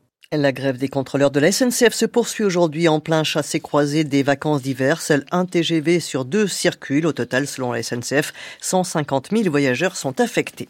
Le temps aujourd'hui souvent nuageux, ce matin plus lumineux cet après-midi, sauf de la Bretagne à la Lorraine. Les températures au meilleur de la journée, 17 à 20 degrés dans le quart sud-est, 12 à 16 sur le reste du pays. Des matins du samedi avec vous, euh, Quentin Lafay. Merci beaucoup, ma très chère Marie-Hélène. Alors, quel programme de cette deuxième heure des matins du samedi À 8h40, un roman aux formes nouvelles, une histoire d'Amérique et de mémoire, texte paru aux éditions Grasset qui s'intitule Eve Melville, Quantique. Nous recevrons son autrice, Justine Beau. À 8h20, suite de notre discussion, suite à la mort d'Alexei Navalny, mais dans quelques instants, Alex, à la source avec vous, Mathéo Carentin. Et quel programme aujourd'hui? Le gouvernement a annoncé une mesure radicale pour faire baisser les flux migratoires en direction de Mayotte, la fin du droit du sol. Alors qu'est-ce qu'être français? Retour à la source de Youssef Solis. Dans quelques instants. France Culture. L'esprit d'ouverture. Une soirée radiophonique exceptionnelle autour de textes, d'extraits sonores choisis par le metteur en scène et comédien Emmanuel Mérieux. Enregistré en public au Festival Longueur d'onde à Brest. Scène imaginaire d'Emmanuel Mérieux réalisée par Sophie de Picon ce dimanche à 20h sur France Culture, franceculture.fr et l'appli Radio France.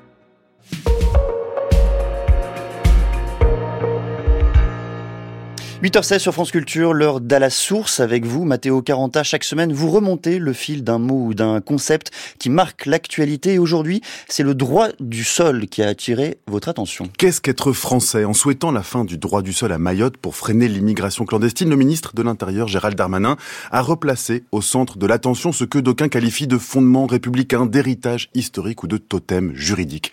Le droit du sol apparaît comme un symbole de la citoyenneté française, souvent assimilé à une cosmogonie révolutionnaire à 1789 aux acquis de la Révolution française. Et pour vous, Mathéo, qui remontez à la source, eh bien, c'est une aubaine. Oui, et vous ne croyez pas si bien dire, Quentin, parce que l'historien Peter Salins nous apprend justement que le droit du sol préexiste en quelque sorte à la nationalité de la Révolution et qu'il s'agit, dans l'Ancien Régime, d'une histoire d'aubaine. Le droit d'aubaine, c'est la bonne affaire des seigneurs puis des rois de France, le droit de s'accaparer les richesses d'un étranger après sa mort si celui-ci n'est pas né sur le sol du royaume de France, le statut d'étranger ou de sujet naturel querelle du roi intervient alors surtout dans des querelles d'héritage et ce sont les juges de cour qui définissent progressivement ce qui fait un étranger, ce qui le différencie de celui qui a le droit de disposer de ses biens après sa mort. La règle dominante est alors qu'une personne née et résidant en France est française Ici, le sang ne fait rien à l'affaire, c'est le lieu de naissance et de résidence qui est déterminant.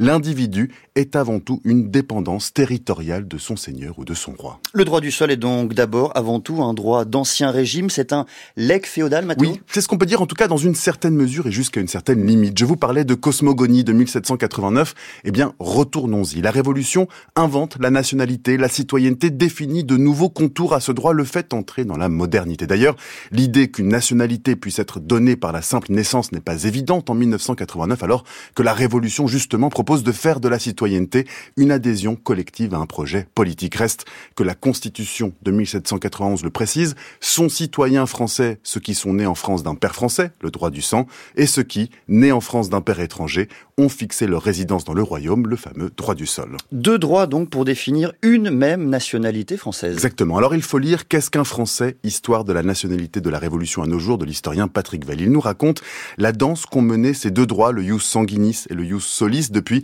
la Révolution, deux droits complémentaires de définition de la nation, l'une plus ethnique, raciale que l'autre, la seconde étant plus politique que la première, avec quelques étapes décisives dans ce pas de 1803. Le code napoléonien penche vers l'idée du sang paternel comme moyen favori de définition du français. 1851, le droit s'étoffe. On introduit un double droit du sol. Est française toute personne née en France d'un parent né en France. Et c'est enfin en 1889 que le droit du sol reprend le devant de la scène. Pas d'humanisme ici, mais le besoin très concret de fabriquer des Français de nouveaux conscrits dans l'armée pour faire face aux puissants voisins allemands.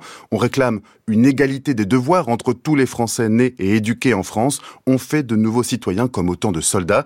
D'ailleurs, les étrangers ne s'y trompent pas. Dans le Nord, les Belges évitent précautionneusement de prendre une nationalité qui rimerait avec un long et périlleux service militaire. Reste que le droit du sol entre bel et bien dans la loi et dans les esprits comme l'un des symboles de l'esprit républicain retrouvé après un siècle mouvementé d'empire, de monarchie, de guerre et de révolution. Le droit du sol, parfois amendé, désormais existant sous conditions de résidence continue, perdure sur l'ensemble du territoire depuis 1889. Sa suppression, d'abord revendiquée par l'extrême droite, a longtemps relevé du tabou politique. Depuis dimanche, les déclarations du ministre de l'Intérieur Gérald Darmanin ont suscité de nombreuses réactions contradictoires, enthousiastes à droite, critiques à gauche à propos d'une stratégie dont les effets sont discutés, souvent dubitatives face aux possibilités politiques de réformer la Constitution avec une majorité relative sans l'appui de l'extrême droite. Reste que revenir sur le droit du sol à Mayotte créerait de fait une distinction entre Français, un droit différencié pour ce territoire d'outre-mer, une distinction dans la République dont le premier article de la Constitution stipule qu'elle est indivisible et que ces normes s'appliquent partout sur son territoire. Il faudrait donc, Quentin,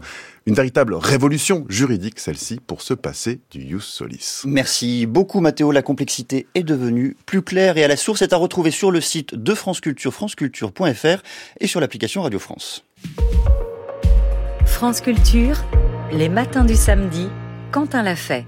Premier reposant au régime de Vladimir Poutine, Alexei Navalny est mort à l'âge de 47 ans dans la solitude kafkaïenne, dans la nuit et le froid glacial de la colonie pénitentiaire IK3, ancien goulag surnommé loup arctique où il avait été transféré en décembre dernier. Alors pour tenter de comprendre les implications de cet événement russe et mondial, l'émotion qu'il suscite, je reçois ce matin Clémentine Fauconnier, maîtresse de conférence à l'université de Haute-Alsace et chercheuse au laboratoire Sage, et Anna Colin-Lebedev, maîtresse de conférences en sciences politiques à l'université Paris-Nanterre et l'on poursuit de remonter euh, le, parcours d'Alexei Navalny et ce qui frappe particulièrement dans ce parcours justement c'est peut-être son retour en Russie après euh, sa tentative d'assassinat, la tentative d'empoisonnement dont il avait été l'objet en 2020. Il décide, Alexei Navalny, de rentrer en Russie en janvier 2021.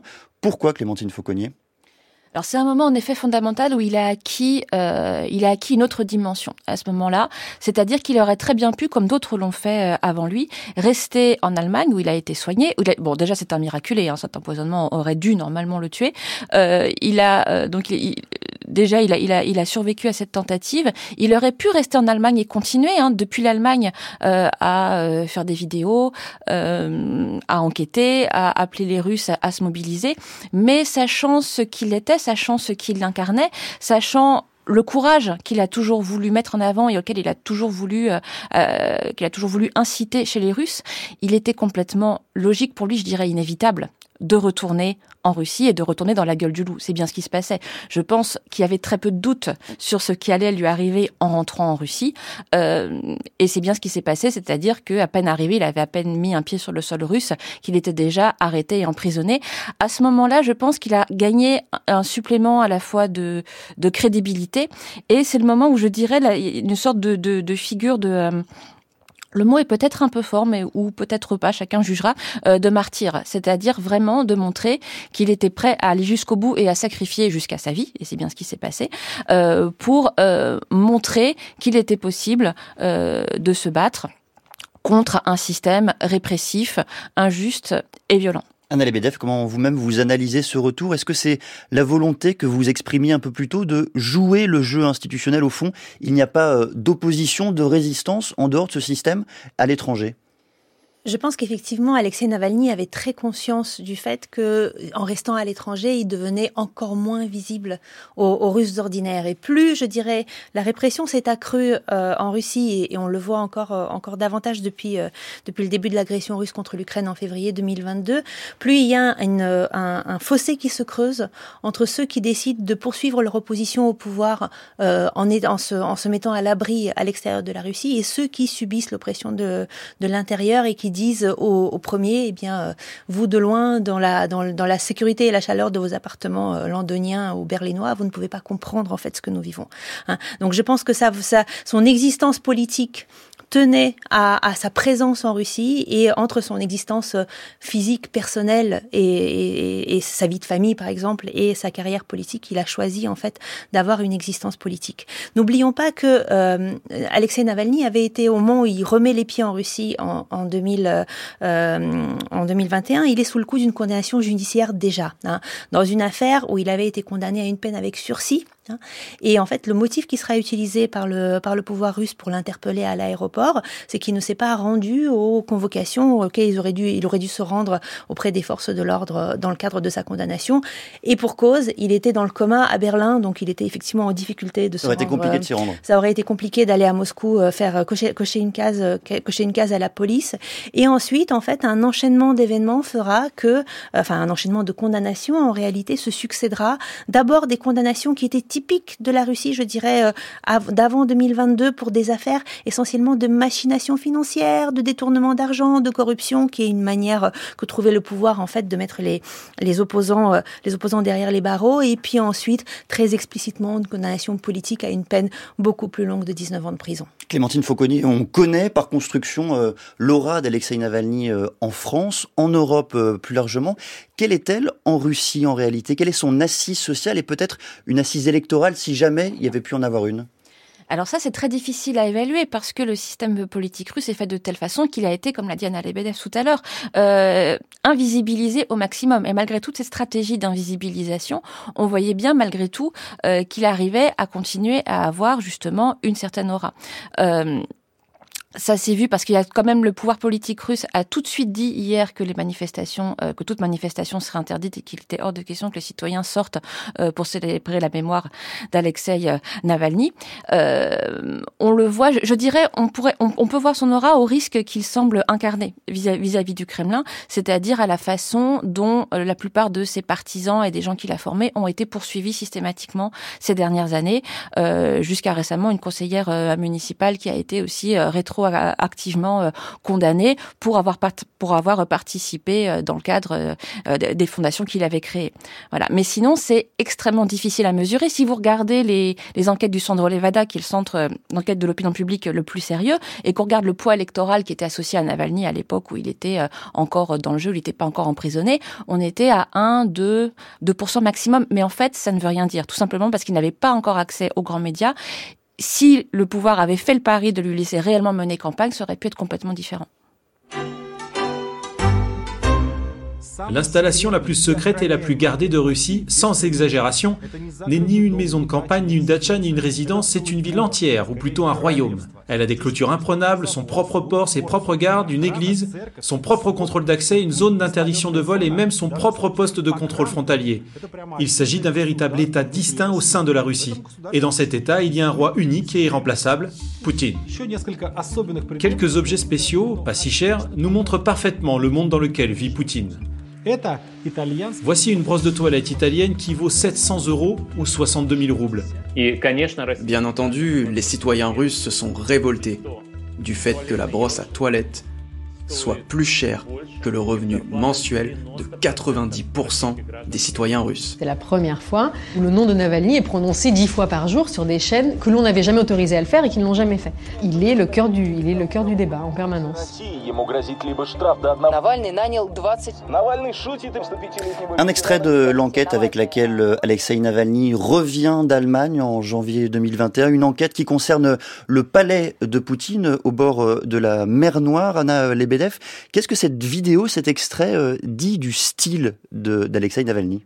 Alors elle est effectivement assez typique du style Navalny où euh, on va on va se on, va il va il va coller en réalité à une génération très jeune hein, qui cherche à parler de la politique autre, autrement et à avoir ces métaphores frappantes comme effectivement la brosse la brosse de WC euh, euh, la brosse de WC du palais de Poutine. Vous vous aviez par exemple en Ukraine de, de des, des, vidéos similaires qui avaient circulé mais d'un style un petit peu différent décrivant aussi le palais et la résidence du président déchu Victor Yanukovych, c'est quelque chose qui va beaucoup parler aux citoyens ordinaires parce que c'est imagé, ça s'accompagne de, de, euh, de vidéos qui sont euh, très astucieusement montées avec euh, pas mal d'effets d'effets visuels, avec avec des zooms sur certaines choses. Et puis il va avoir, il va développer ce style qui aussi marche beaucoup auprès de la population urbaine et éduquée, c'est de montrer comment il arrive en fait à obtenir ces informations. C'est-à-dire que Navalny ne se contente pas de clamer que le pouvoir est corrompu et que le palais a coûté euh, tant d'argent, en fait, il va, il va remonter, euh, il va remonter la filière et puis, et puis euh, nous montrer, montrer comment, en, réalité, par des souvent par des dynamiques de, de négligence, hmm. de bêtises, de, de manière très superficielle de cacher l'enrichissement, eh bien le pouvoir non seulement s'enrichit, mais se rend aussi vulnérable à la critique. Clémentine Fauconnier, vous avez évoqué un peu plus tôt dans notre discussion la chronologie particulière de la mort d'Alexei Navalny. Elle intervient au moment où la campagne présidentielle débute. Les élections auront lieu le 17 mars prochain en Russie. Est-ce que cette mort peut être un sujet de la campagne présidentielle? Tout va être fait pour éviter au maximum que cette mort soit un sujet de la campagne présidentielle, tout comme tout sujet qui fâche, euh, à savoir euh, la guerre en Ukraine. Là, les élections qui s'annoncent sont extrêmement verrouillées. Euh, parmi les candidats, il ne reste plus que des candidats complètement adoubés pour le pouvoir. Il restait un tout petit peu de suspense avec la candidature de Boris Nadezhdin, qui s'était euh, ouvertement prononcé euh, contre la guerre. Et finalement, il y a eu un obstacle administratif, un des très nombreux outils qui qui euh, que détiennent les, dirigeants russes pour pouvoir choisir finalement qui pourra se présenter ou non, et qui font l'ensemble des candidats euh, ont été sanctionnés d'ailleurs, font l'objet de sanctions pour avoir euh, soutenu l'invasion russe en Ukraine. Donc ça dit un petit peu l'état de verrouillage très important qui va avoir qui va avoir lieu. Les campagnes classiquement, en tout cas moi je me souviens très bien de celle de 2018, ce sont des moments de mobilisation et paradoxalement de très grande dépolitisation.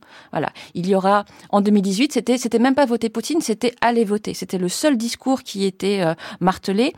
Navalny n'avait pas pu se présenter et à l'époque, il avait quand même réussi dans la mesure de ses moyens, euh, à appeler. Alors là, c'était en 2018, c'était un appel au boycott des élections carrément qu'il avait fait, et le pouvoir, malgré lui, avait répondu en disant allez voter. Donc il y avait cette espèce de dialogue dans mm. lequel le Kremlin était tombé, je dirais pratiquement euh, malgré lui, mais sinon tout ce qui était les discours officiels autorisés était euh, euh, complètement, euh, comment dire, quasiment inexistant. Et donc là, il faut quand même s'attendre à ce que, en tout cas, tous les discours officiels, tous les débats, s'ils ont lieu officiels, évidemment, n'évoqueront aucun sujet qui fâche, ni Navalny, ni la guerre. Quatre candidats devraient se présenter hein, le, le, 17 mars prochain. Vladimir Poutine, évidemment, Léonid Slutsky du Parti libéral-démocrate, Nikolai Karitonov du Parti communiste et Vladislav Davankov du Nouveau Peuple. Qu'est-ce qu'il faut aujourd'hui pour euh, se présenter à une élection présidentielle russe? En réalité, depuis un moment déjà, la, la sélection des candidats pour l'élection présidentielle est la première étape et le premier filtre qui ne sélectionne que ceux qui ne présentent pas de danger pour le pouvoir. Poutine ne peut bien évidemment pas être le seul nom sur le bulletin, sinon l'élection ne serait pas légitime. Et il y a quand même un enjeu de légitimité à la fois en interne et à l'international dans cette élection. Mais je dirais qu'il y a une sorte de, à la fois une une volonté de euh, d'avoir des, des opposants qui soient qui soient contrôlables, mais aussi il y a une distribution de ressources enfin qui se joue dans cette cette dans cette élection. Bah, c'est-à-dire que ces partis loyaux d'opposition qu'évoquait Clémentine Fauconnier, eh bien, ils, ils négocient d'avoir tel ou tel score au final pour apparaître quand même comme existant sur la scène politique russe. C'est un peu leur, la rétribution de leur de leur loyauté. Donc, il faut que les candidats les candidats qui sont en liste n'est pas n'est pas 1% des voix, mais disons se partagent les 20% ou les 25% qu'il y aura probablement à l'issue de ce scrutin en faveur de candidats autres que Vladimir Poutine. L'opposition à Vladimir Poutine, aujourd'hui, elle se déploie principalement à l'étranger, à travers la diaspora? Le choix qui a été fait par le pouvoir russe, déjà en amont de 2022, mais de manière encore plus visible et frappante depuis 2022, est de pousser ses opposants à l'extérieur du pays. C'est-à-dire que même en amont de la répression, le premier choix qui est, qui est, fait, c'est de, de rendre la vie des personnes susceptibles de, jouer une place active en politique, euh, rendre leur vie impossible en leur signifiant bien qu'ils seraient bien plus en sécurité à l'extérieur du pays.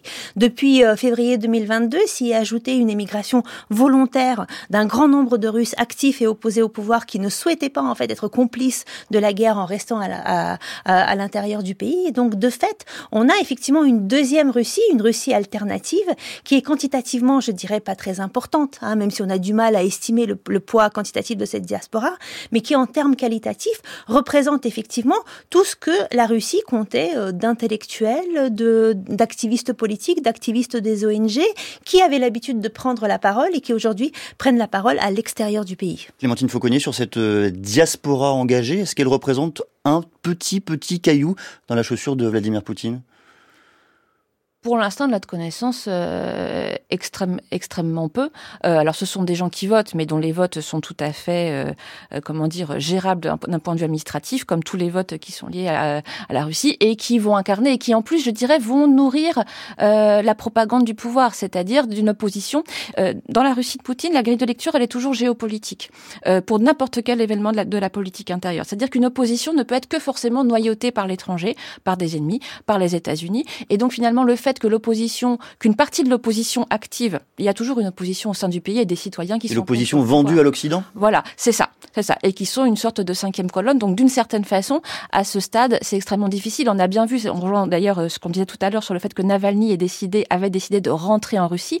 Pour l'instant, on n'a pas eu réellement d'exemple convaincant euh, d'opposants politiques ou de grandes figures qui aient réussi à avoir un poids en dehors de Russie. On pense par exemple à Mikhail euh, Khodorkovsky, donc cet oligarque qui lui aussi a été emprisonné mais qui en est sorti vivant, qui a été libéré, voilà, et qui, qui tente dans la mesure de ses moyens euh, de euh, d'avoir une voix et de peser, et pour l'instant finalement sans, sans grand résultat. Здесь у меня просто очевидная вещь. Ну, не сдавайтесь. Écoutez, j'ai quelque chose de très clair à vous dire. Vous n'avez pas le droit d'abandonner. S'ils décident de me tuer, cela signifie que nous sommes incroyablement forts. Nous devons utiliser ce pouvoir pour ne pas abandonner, nous rappeler que nous sommes une puissance énorme.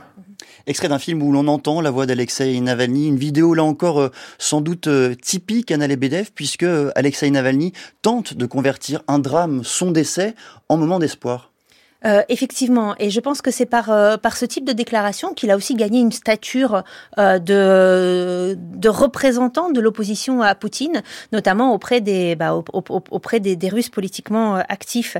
Il, il, je dirais que pour les pour l'opposition russe, notamment pour l'opposition qui est à l'étranger aujourd'hui, qui a dû se réfugier à l'étranger, Navalny représentait un leader pour l'avenir. Hein, C'est-à-dire que ce qu'on imaginait, ce n'était pas son poids dans l'élection à venir en, en 2024 qu'on savait complètement verrouillé. Mais pour le jour de l'après-Poutine, si l'opposition arrivait à se représenter en fait un leader progressivement depuis son retour en Russie, de son empoisonnement, son retour en Russie, son emprisonnement, en fait Navalny était devenu cette figure-là qui était, était, qui avait une figure de présidentiable potentiellement rassembleur dans un dans un premier temps. Je voudrais vous faire euh, réagir euh, Clémentine Fauconnier à cette euh, citation de Boris Akounine en exil lui aussi à Londres hein, depuis 2014 et que nous avons reçu il y a quelques semaines à ce micro. Je le cite, un Alexei Navalny assassiné sera une plus grande menace pour le dictateur qu'un Alexei Navalny vivant. Le dictateur ne peut plus rien faire contre Navalny. Navalny est mort et il est devenu immortel. Fin de citation. Comment vous analysez là encore cette façon d'aborder le sujet euh, du décès d'Alexei Navalny? Ça reste, ça peut devenir un espoir. En tout cas, ça pourrait être converti de la sorte pour euh, un environnement euh, politisé? Alors je comprends tout à fait que l'on dise ça. Je suis peut-être un peu moins optimiste et un peu plus sceptique. C'est-à-dire que clairement Navalny était déjà rentré dans l'histoire et euh, je dirais dans le cœur de beaucoup de Russes, notamment au moment de son retour en Russie.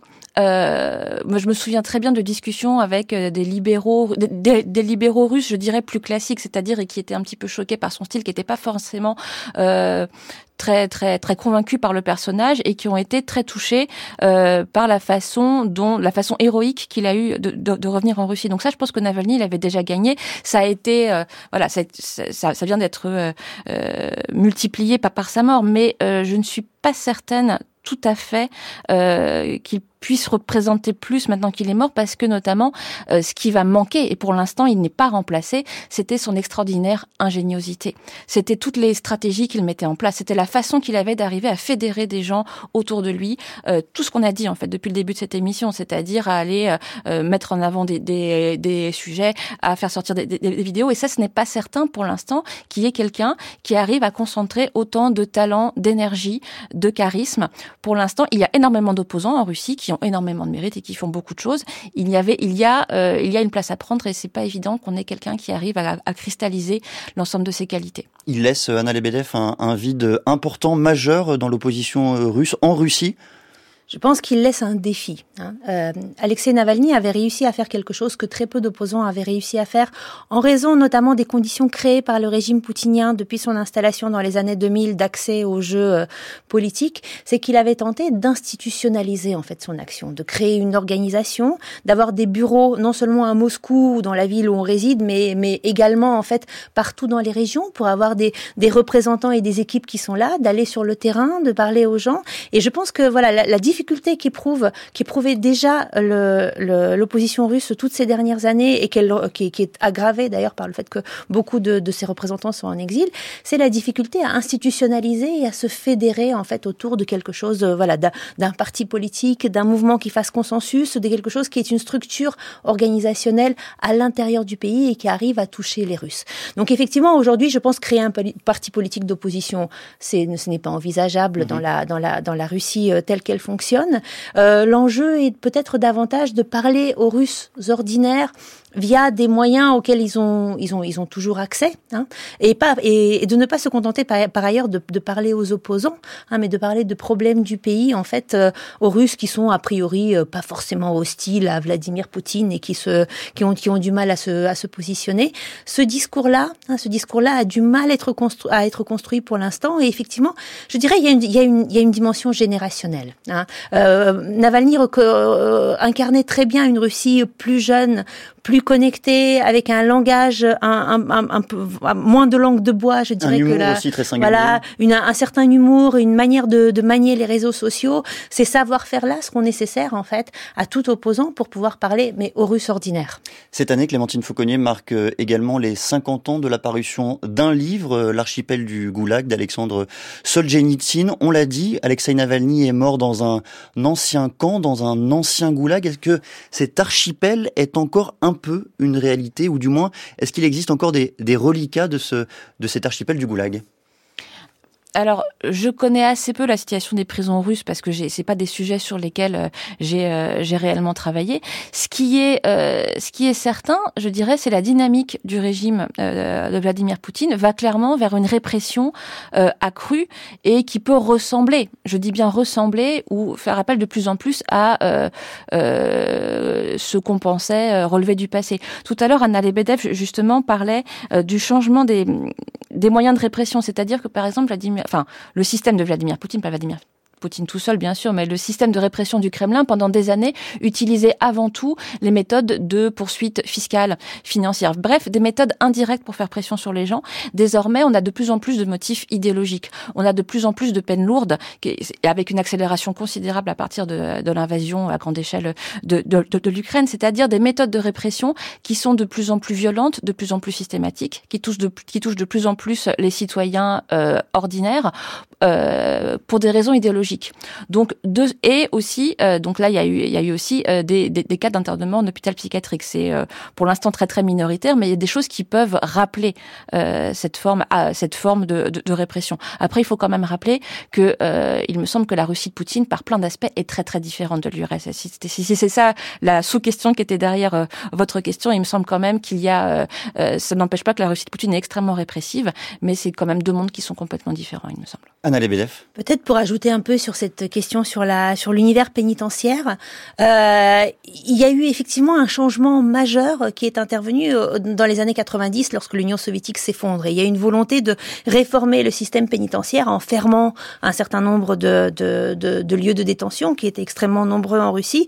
Euh, on, on, est on est loin de les avoir tous fermés. Alors il y a la colonie de Navalny, mais vous avez des régions qui sont par exemple des régions de grande concentration de colonies pénitentiaires. Et on pense par exemple à la Qui a été au centre de l'actualité en raison bah, d'un nombre très visible de, soldats bourriates sur le sur le front ukrainien. Mais c'est aussi par exemple une des régions où l'un des principaux employeurs, ça reste l'institution pénitentiaire. Alors dans les années 90, cette institution s'ouvre à de la des réformes, avec l'idée qu'il y a besoin d'un contrôle social, qu'il y a besoin d'une certaine transparence, d'un contrôle de respect de la de la de la législation par les par les institutions pénitentiaires. Il y a tout un tas de mécanismes qui se mettent en place et qui progressivement en fait ont été petit à petit sous les sous les sous les décennies euh, sous les décennies poutiniennes et ces dernières années effectivement on est revenu à des types de pratiques en fait qui sont qui sont proches des zones de non-droit qu'il y avait euh, qu'il y avait à l'époque soviétique, c'est-à-dire des lieux violents, sans regard extérieur, avec un, un grand arbitraire, avec une pratique systématique de la torture et un risque vital pour le prisonnier. Alexei Navalny est mort à l'âge de 47 ans. Merci beaucoup à toutes les deux d'être venues ce matin nous éclairer sur ce sujet. Clémentine Fauconnier, je rappelle que vous êtes maîtresse de conférence à l'Université de Haute-Alsace et chercheuse au laboratoire Sage. Anna Colin-Lebedev, vous êtes maîtresse de conférence en sciences politiques à l'Université Paris-Nanterre. Merci. Il est 8h43. To. Somebody please listen to the wisdom of a fool. You don't know what love is. You don't know the pain when a woman swears she love you and leave you just to say all your sunshine is turned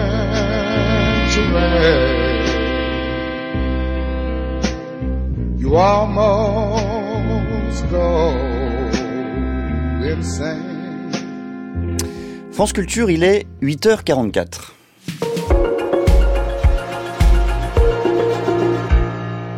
C'est une langue qui frappe et qui empoigne une scansion qui s'adoucit, puis un rythme qui s'accélère pour mieux vous attirer, pour mieux vous retenir, pour vous plonger jusqu'à l'apnée dans une histoire qui défie l'étanchéité des générations, une histoire où la mémoire empêche ses personnages de se projeter, où une maison a plus de valeur qu'une vie, où la révolte est calme et longue, incantatoire biblique. C'est un roman sorti en janvier au titre fragmenté, Ève Melville, Cantique, un texte paru aux éditions Grasset et signé Justine Beau. Bonjour Justine Beau. Bonjour Quentin. Et peut-être que pour commencer, vous pourriez nous expliquer ce qu'est ce titre fragmenté. Je le répète, Ève Melville, virgule, Cantique. Euh, ce titre, c'est d'abord l'être euh, qui euh, a donné corps au texte et qui est le personnage principal de ce roman. C'est Eve Melville. Eve Melville, peut-être, je peux expliquer un peu d'où est venu le nom. C'est une figure qui m'a été inspirée par une femme que j'ai croisée il y a longtemps à Brooklyn, chez qui j'ai habité, euh, et euh, dont le souvenir me hante encore et euh, qui ensuite est devenue Eve Melville, évidemment, c'était pas son nom. Euh, Eve Melville, c'est d'abord Eve, euh, la première femme, et c'est aussi Melville, euh, ce nom qui pourrait être un nom de lieu, mais qui en réalité veut dire la mauvaise ville. Donc, comme si euh, cette Eve Melville, elle venait du mauvais endroit, elle était née au mauvais endroit et elle elle allait devenir elle-même un lieu qui est le lieu de ce livre. Et le cantique, évidemment, c'est une référence au cantique des cantiques. Euh, ce texte de la Bible qui est très poétique, euh, qui est presque une rêverie, un long fantasme, et qui m'a beaucoup guidée dans l'écriture. Je vous cite hein, euh, Justine Beau, Eve Melville détestait l'argent, méprisait les chiffres, les symboles des monnaies, ils étaient pour elle une langue d'illettrés. Elle haïssait ceux qui y puisaient leur gloire, des idiots, elle disait. On peut tout vendre, riait-elle, on a toujours tout vendu, toujours tout acheté, on a marchandé des hommes renchéris sur des muscles, on a commercialisé des dents, des ongles, des cheveux, on a fabriqué du savon avec de la peau humaine, et dans toutes les mines de tous les pays, la chair des hommes nourrit le matériau. Fin de citation. Est-ce qu'Ève Melville, c'est d'abord une femme inféodée? Oui, c'est une femme euh, insurrectionnelle presque. Révolutionnaire mais même dans sa manière d'être euh, c'est-à-dire qu'elle euh, d'abord elle tourne beaucoup sur elle-même elle tourne dans ce quartier qui est le quartier de Bedford Stuyvesant au centre de Brooklyn. Elle ne cesse de tourner en rond et elle ne cesse de faire sa propre révolution mais même contre elle-même. Mais je suis contente que vous ayez cité ce passage sur l'argent parce que c'est euh, un motif sur lequel j'aimerais écrire et que j'essaye de toucher du doigt texte après texte. Euh, je crois que Eve Melville, elle voit d'abord dans l'argent sa finalité. Néanmoins, il y a une chose qui est importante dans le texte euh, vis-à-vis de l'argent, c'est que elle tient à l'échange. notamment lorsqu'il est question du loyer que lui payent ses locataires. elle met un point d'honneur à ce qu'on lui donne un chèque euh, plutôt qu'un qu'on lui envoie un virement. Euh, et ça, c'est quelque chose qui vient peut-être de la lecture de, de Bernard-Marie Coltès, par exemple. Euh, je pense que c'est dans La nuit juste avant les forêts, il y a cette question de la transaction. Et donc, elle est dégoûtée d'une certaine façon par euh, la finalité de l'argent, sa petitesse, sa matérialité euh, qui euh, recouvre un pouvoir surpuissant. mais elle tient encore à à la reconnaissance euh, d'un échange entre deux personnes. Inféodée, insurrectionnelle, euh, c'est votre terme, Justine Beau. Elle est peut-être aussi cette personnage, euh, ce personnage insatisfaite. Il y a cette citation que j'ai trouvée terrible dans le livre. À cause de mon imperfection, je n'ai pas d'enfant, disait Eve Melville. Oui, alors ça, ça vient. ce qui, ce qui m'avait fasciné dans, dans la figure qui a inspiré ce personnage, c'est que elle inventait son propre langage. Je pense que ça fait partie d'ailleurs de l'insurrection. Refuser les termes qui nous sont euh, peut-être pas imposés, mais en tout cas qui nous viennent euh, du, discours euh, collectif, qui peut être qui, qui, peut venir vraiment d'une autorité ou qui peut être simplement diffus, mais en tout cas inventer son propre langage et donc employer un mot pour un autre. cette imperfection, ça fait référence et à son homosexualité et à son absence euh, d'enfant. Euh, il y a l'idée dans le texte qu'elle est une mère sans enfant. Euh, et elle est insatisfaite parce qu'elle ne cherche pas la satisfaction en fait. C'est-à-dire elle crée son propre système de pensée dans lequel la satisfaction que nous on pourrait tirer de l'argent par exemple, euh, du fait de posséder une maison, ça n'entre pas dans son psychisme. Euh, ce n'est pas le logiciel en fait euh, avec lequel elle voit le monde, et elle est dans un registre poétique, d'où le cantique d'ailleurs. Alors plongeons justement dans l'intrigue de, ce roman, euh, Justine Beau, que vous avez écrit et qui vient de paraître aux, éditions Grasset. Le point déclencheur, le tout tout début du roman, c'est la fuite de l'arrière-grand-père de ce personnage, Dave Melville. Racontez-nous cette fuite. Oui, c'est important d'ailleurs parce que ça impulse tout le mouvement du texte. Euh, donc Solomon Melville naît en juillet 1845 à Savannah, en Géorgie. Il naît esclave euh, et il est euh, soumis aux travaux, aux tortures de l'esclavage et notamment au travail à la culture de l'indigo. Euh, qui est donc cette plante qui donne euh, la fameuse couleur bleue, euh, qui est devenue très populaire, comme le montrait Michel Pastoureau à partir du XXe siècle, mais qui en fait dégage une pestilence abominable pour celles et ceux qui le cultivent. donc Solomon Melville, c'est d'abord ça, c'est quelqu'un qui grandit dans des champs bleus, dans l'abomination de l'esclavage, mais qui va entrer en, en, fuite et donc entrer en résistance euh, lorsqu'une femme lui tend la main et euh, lui dit de partir vers le nord. Et donc il emprunte cette route qu'on a appelée euh, l'Underground Railroad, qui est la, la, route des esclaves en fuite, qui est une route clandestine qui reliait le sud des États-Unis au nord. Et c'est comme ça qu'il arrive à New York. Il va occuper toutes sortes de, de positions, il va exercer toutes sortes de métiers, et puis il va devenir le premier policier noir de Brooklyn. Et le lien entre ces deux personnages, cet homme dont vous venez de, parler et cette femme, Eve Melville, son arrière-petite-fille, c'est un objet particulier, un lieu singulier, une maison noire. Racontez-nous ce qu'est peut-être d'abord dans l'imaginaire une maison noire. Alors, il y a d'abord la maison que Solomon achète euh, et qui, euh, d'une certaine manière, devient la peau de cette famille, euh, devient leur incarnation, puisque dans la maison, il y a l'idée de ce qui reste, à la fois l'endroit où l'on reste et l'endroit qui restera après nous. cette maison noire, c'est la maison voisine de celle qui a été achetée par Solomon et que Ève a reçue en héritage. Et euh, cette maison noire, elle intervient euh, un matin euh, d'août 2016. On découvre que sa façade a été repeinte pendant la nuit. Or, c'était l'une de ces maisons typiques de Brooklyn, l'une de ces brownstones avec des briques rouges parfaitement identiques et propres. et la maison noire, elle est immédiatement reçue comme une forme d'avertissement, de malédiction, euh, on y voit immédiatement en fait un, un stigmate.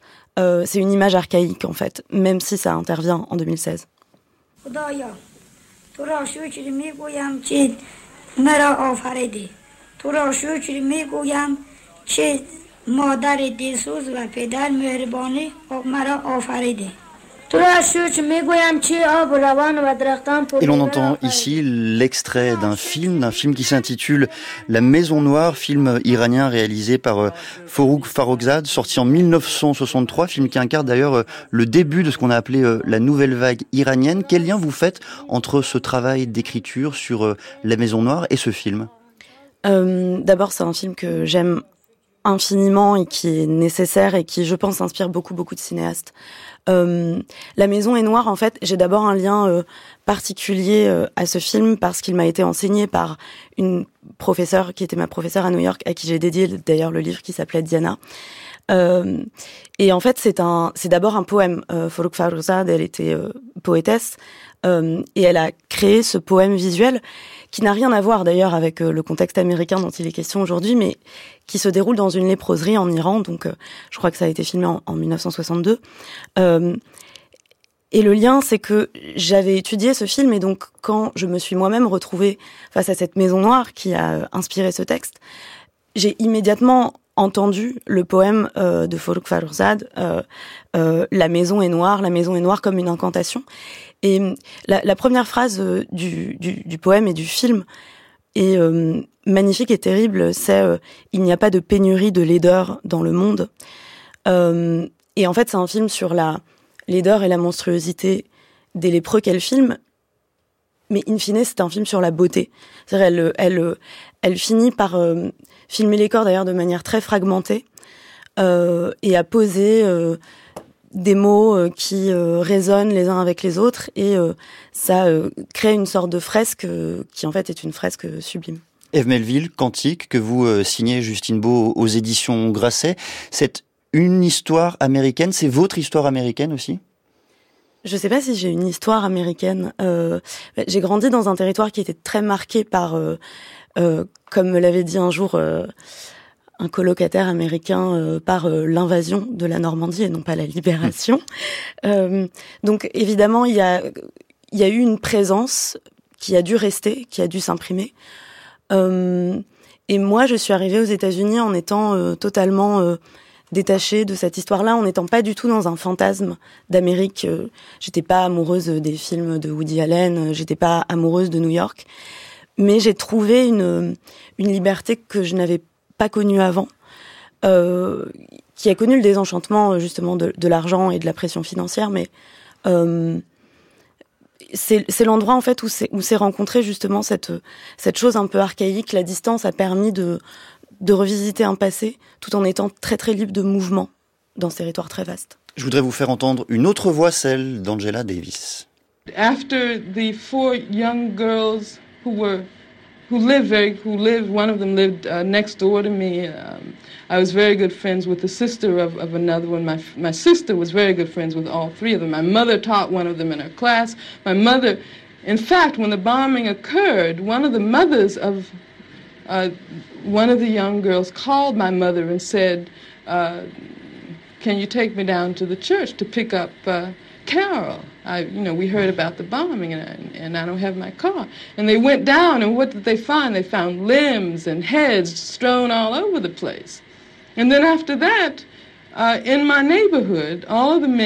Cet extrait, Justine Beau, c'est vous qui l'avez choisi. Expliquez-nous peut-être euh, ce qui est dit et pourquoi il vous touche particulièrement. Euh, je le trouve nécessaire. Donc, euh, pour, pour le contexte, il me semble que cette interview a été filmée en 1972, alors qu'Angela Davis était en prison.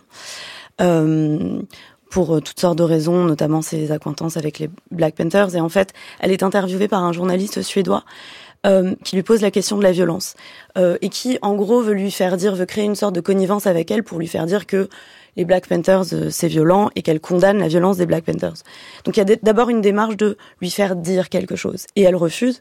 Et ce que je trouve très beau, c'est qu'en fait, en, en une minute, euh, elle fait de la colère quelque chose d'émancipateur et elle, euh, renverse euh, la soumission euh, qu'on voudrait lui infliger. et elle dit très simplement, vous venez me poser la question de la violence à moi, vous m'accusez moi d'être violente, vous voulez que je me désolidarise de gens que vous considérez comme violents, mais la violence c'est vous qui me l'avez infligée. La violence je l'ai connue lorsque euh, j'ai été euh, frappée moi et ma famille par un attentat euh, suprématiste blanc. et donc la violence, c'est moi qui, qui, qui, qui vous la.